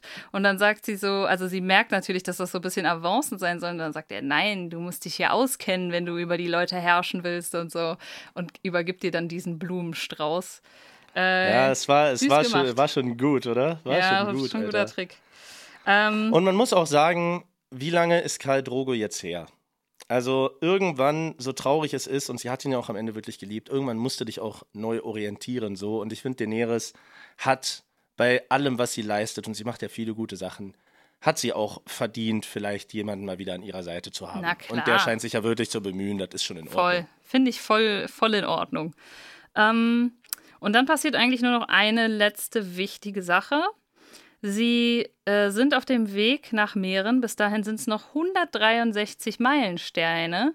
Und an Meren. dem Meren, Entschuldigung, Meren. Und an dem ersten Meilenstein, da hängt ein totes Sklavenkind an einem Kreuz. Wir haben also wieder das Phänomen, was wir ja schon mal in der anderen Stadt hatten. Wir lernen nämlich, dass wohl auf dem We Weg nach Meren an jedem Meilenstein ein totes Sklavenkind hängt als Mahnmal für, keine Ahnung, bitte machen Sie keine Kampf. Aufstände, Kampfansage. Kampfansage. Die haben es Und- nicht gelernt, weil wir wissen, Sklaverei ist das, was Daenerys Ja, am meisten auf die Palme bringt. She is triggered und ihr, ihr ähm, Cooler Kollege, Charakterzug. Also ich finde, in dieser Welt, wenn du sagst, das, was mich am meisten stört, ist Sklaverei, dann ist das was Ehrenwertes und was Gutes. Im Gegensatz zu Cersei, die nicht mal ihrem eigenen Volk die Reste von ihrer Tafel gönnt. Das macht sich, die hat Prinzipien, die macht sich gegen Sklaverei stark und sich gegen Sklaverei stark zu machen, finde ich erstmal ein gutes Ding. Das stimmt. Sie sagt dann sogar, ähm, ne, bindet die ab, nehmt ihr das Halsband ab und begrabt sie. Und dann äh, sagt, glaube ich, ich weiß gar nicht, ob es Sir Mormont oder der andere äh, Ritter war, sagt dann so, ey, Lady, du musst dir das nicht angucken, wir werden vorreiten und die alle abbinden so. Und das für dich machen. Und sie sagt, nein, ich möchte jedem davon in die Augen schauen, denn Daenerys Brecherin der Ketten, ich glaube, die will richtig Wut aufbauen, damit sie dann, wenn sie in Meeren ist, äh, auch gut äh, Wut und Angriffslust hat, um da, glaube ich, eine Revolution anzuzetteln. Also, da kommt, glaube ich, noch einiges auf uns zu. Ja? Ich glaube, es ist nicht nur das. Das mag ein Faktor sein. Ähm, es ist bestimmt auch was, was ihr Ansehen in ihren Truppen stärkt, wenn die das sehen. Aber ich vermute tatsächlich, Daenerys erste Intention ist, jedem dieser Menschen Respekt zu zollen. Also ich glaube, sie hat da wirklich edle Motive. Sie würde das, glaube ich, auch machen, wenn sie alleine wäre und die Stadt nicht angreifen wollen würde, wäre es ihr, glaube ich, trotzdem ein Bedürfnis, die von den Kreuzen zu holen und die Halsbänder abzumachen, weil ich kaufe. Ja, nein, nein, das. Absolut ab, dass sie das kacke findet. Das meine ich auch nicht. Ich meine auch nicht, dass sie es für ihre Truppe macht. Ähm, ich, ich meine auch nicht dieses, aber ja, die könnten die auch begraben und sie müsste es sich nicht angucken. Aber ich glaube, sie will es mhm. sich ganz bewusst angucken, um dann, wenn sie den Leuten, die dafür verantwortlich sind, wenn sie denen gegenübersteht, dass sie keinerlei Respekt mehr für die hat. Weil das ist ja auch psychologisch eine gute Idee, sich sozusagen, keine Ahnung, wenn du jetzt so ein Boxer bist vor einem Kampf, dann versuchst du dich ja auch aufzupeitschen und anzustacheln gegen deinen Gegner und mhm. möglichst mhm. viel Hass auf den zu entwickeln, ja. um dann stärker zu sein. Und ich glaube, das ist auch so ein bisschen die Taktik. Also klar, ich will dir nicht absprechen, dass sie denen auch Respekt zollen will, aber dieses, ich will mir jeden davon angucken, ist, glaube ich, schon so ein bisschen, ich will ganz ja, genau sehen, welche Verbrechen da begangen wurden.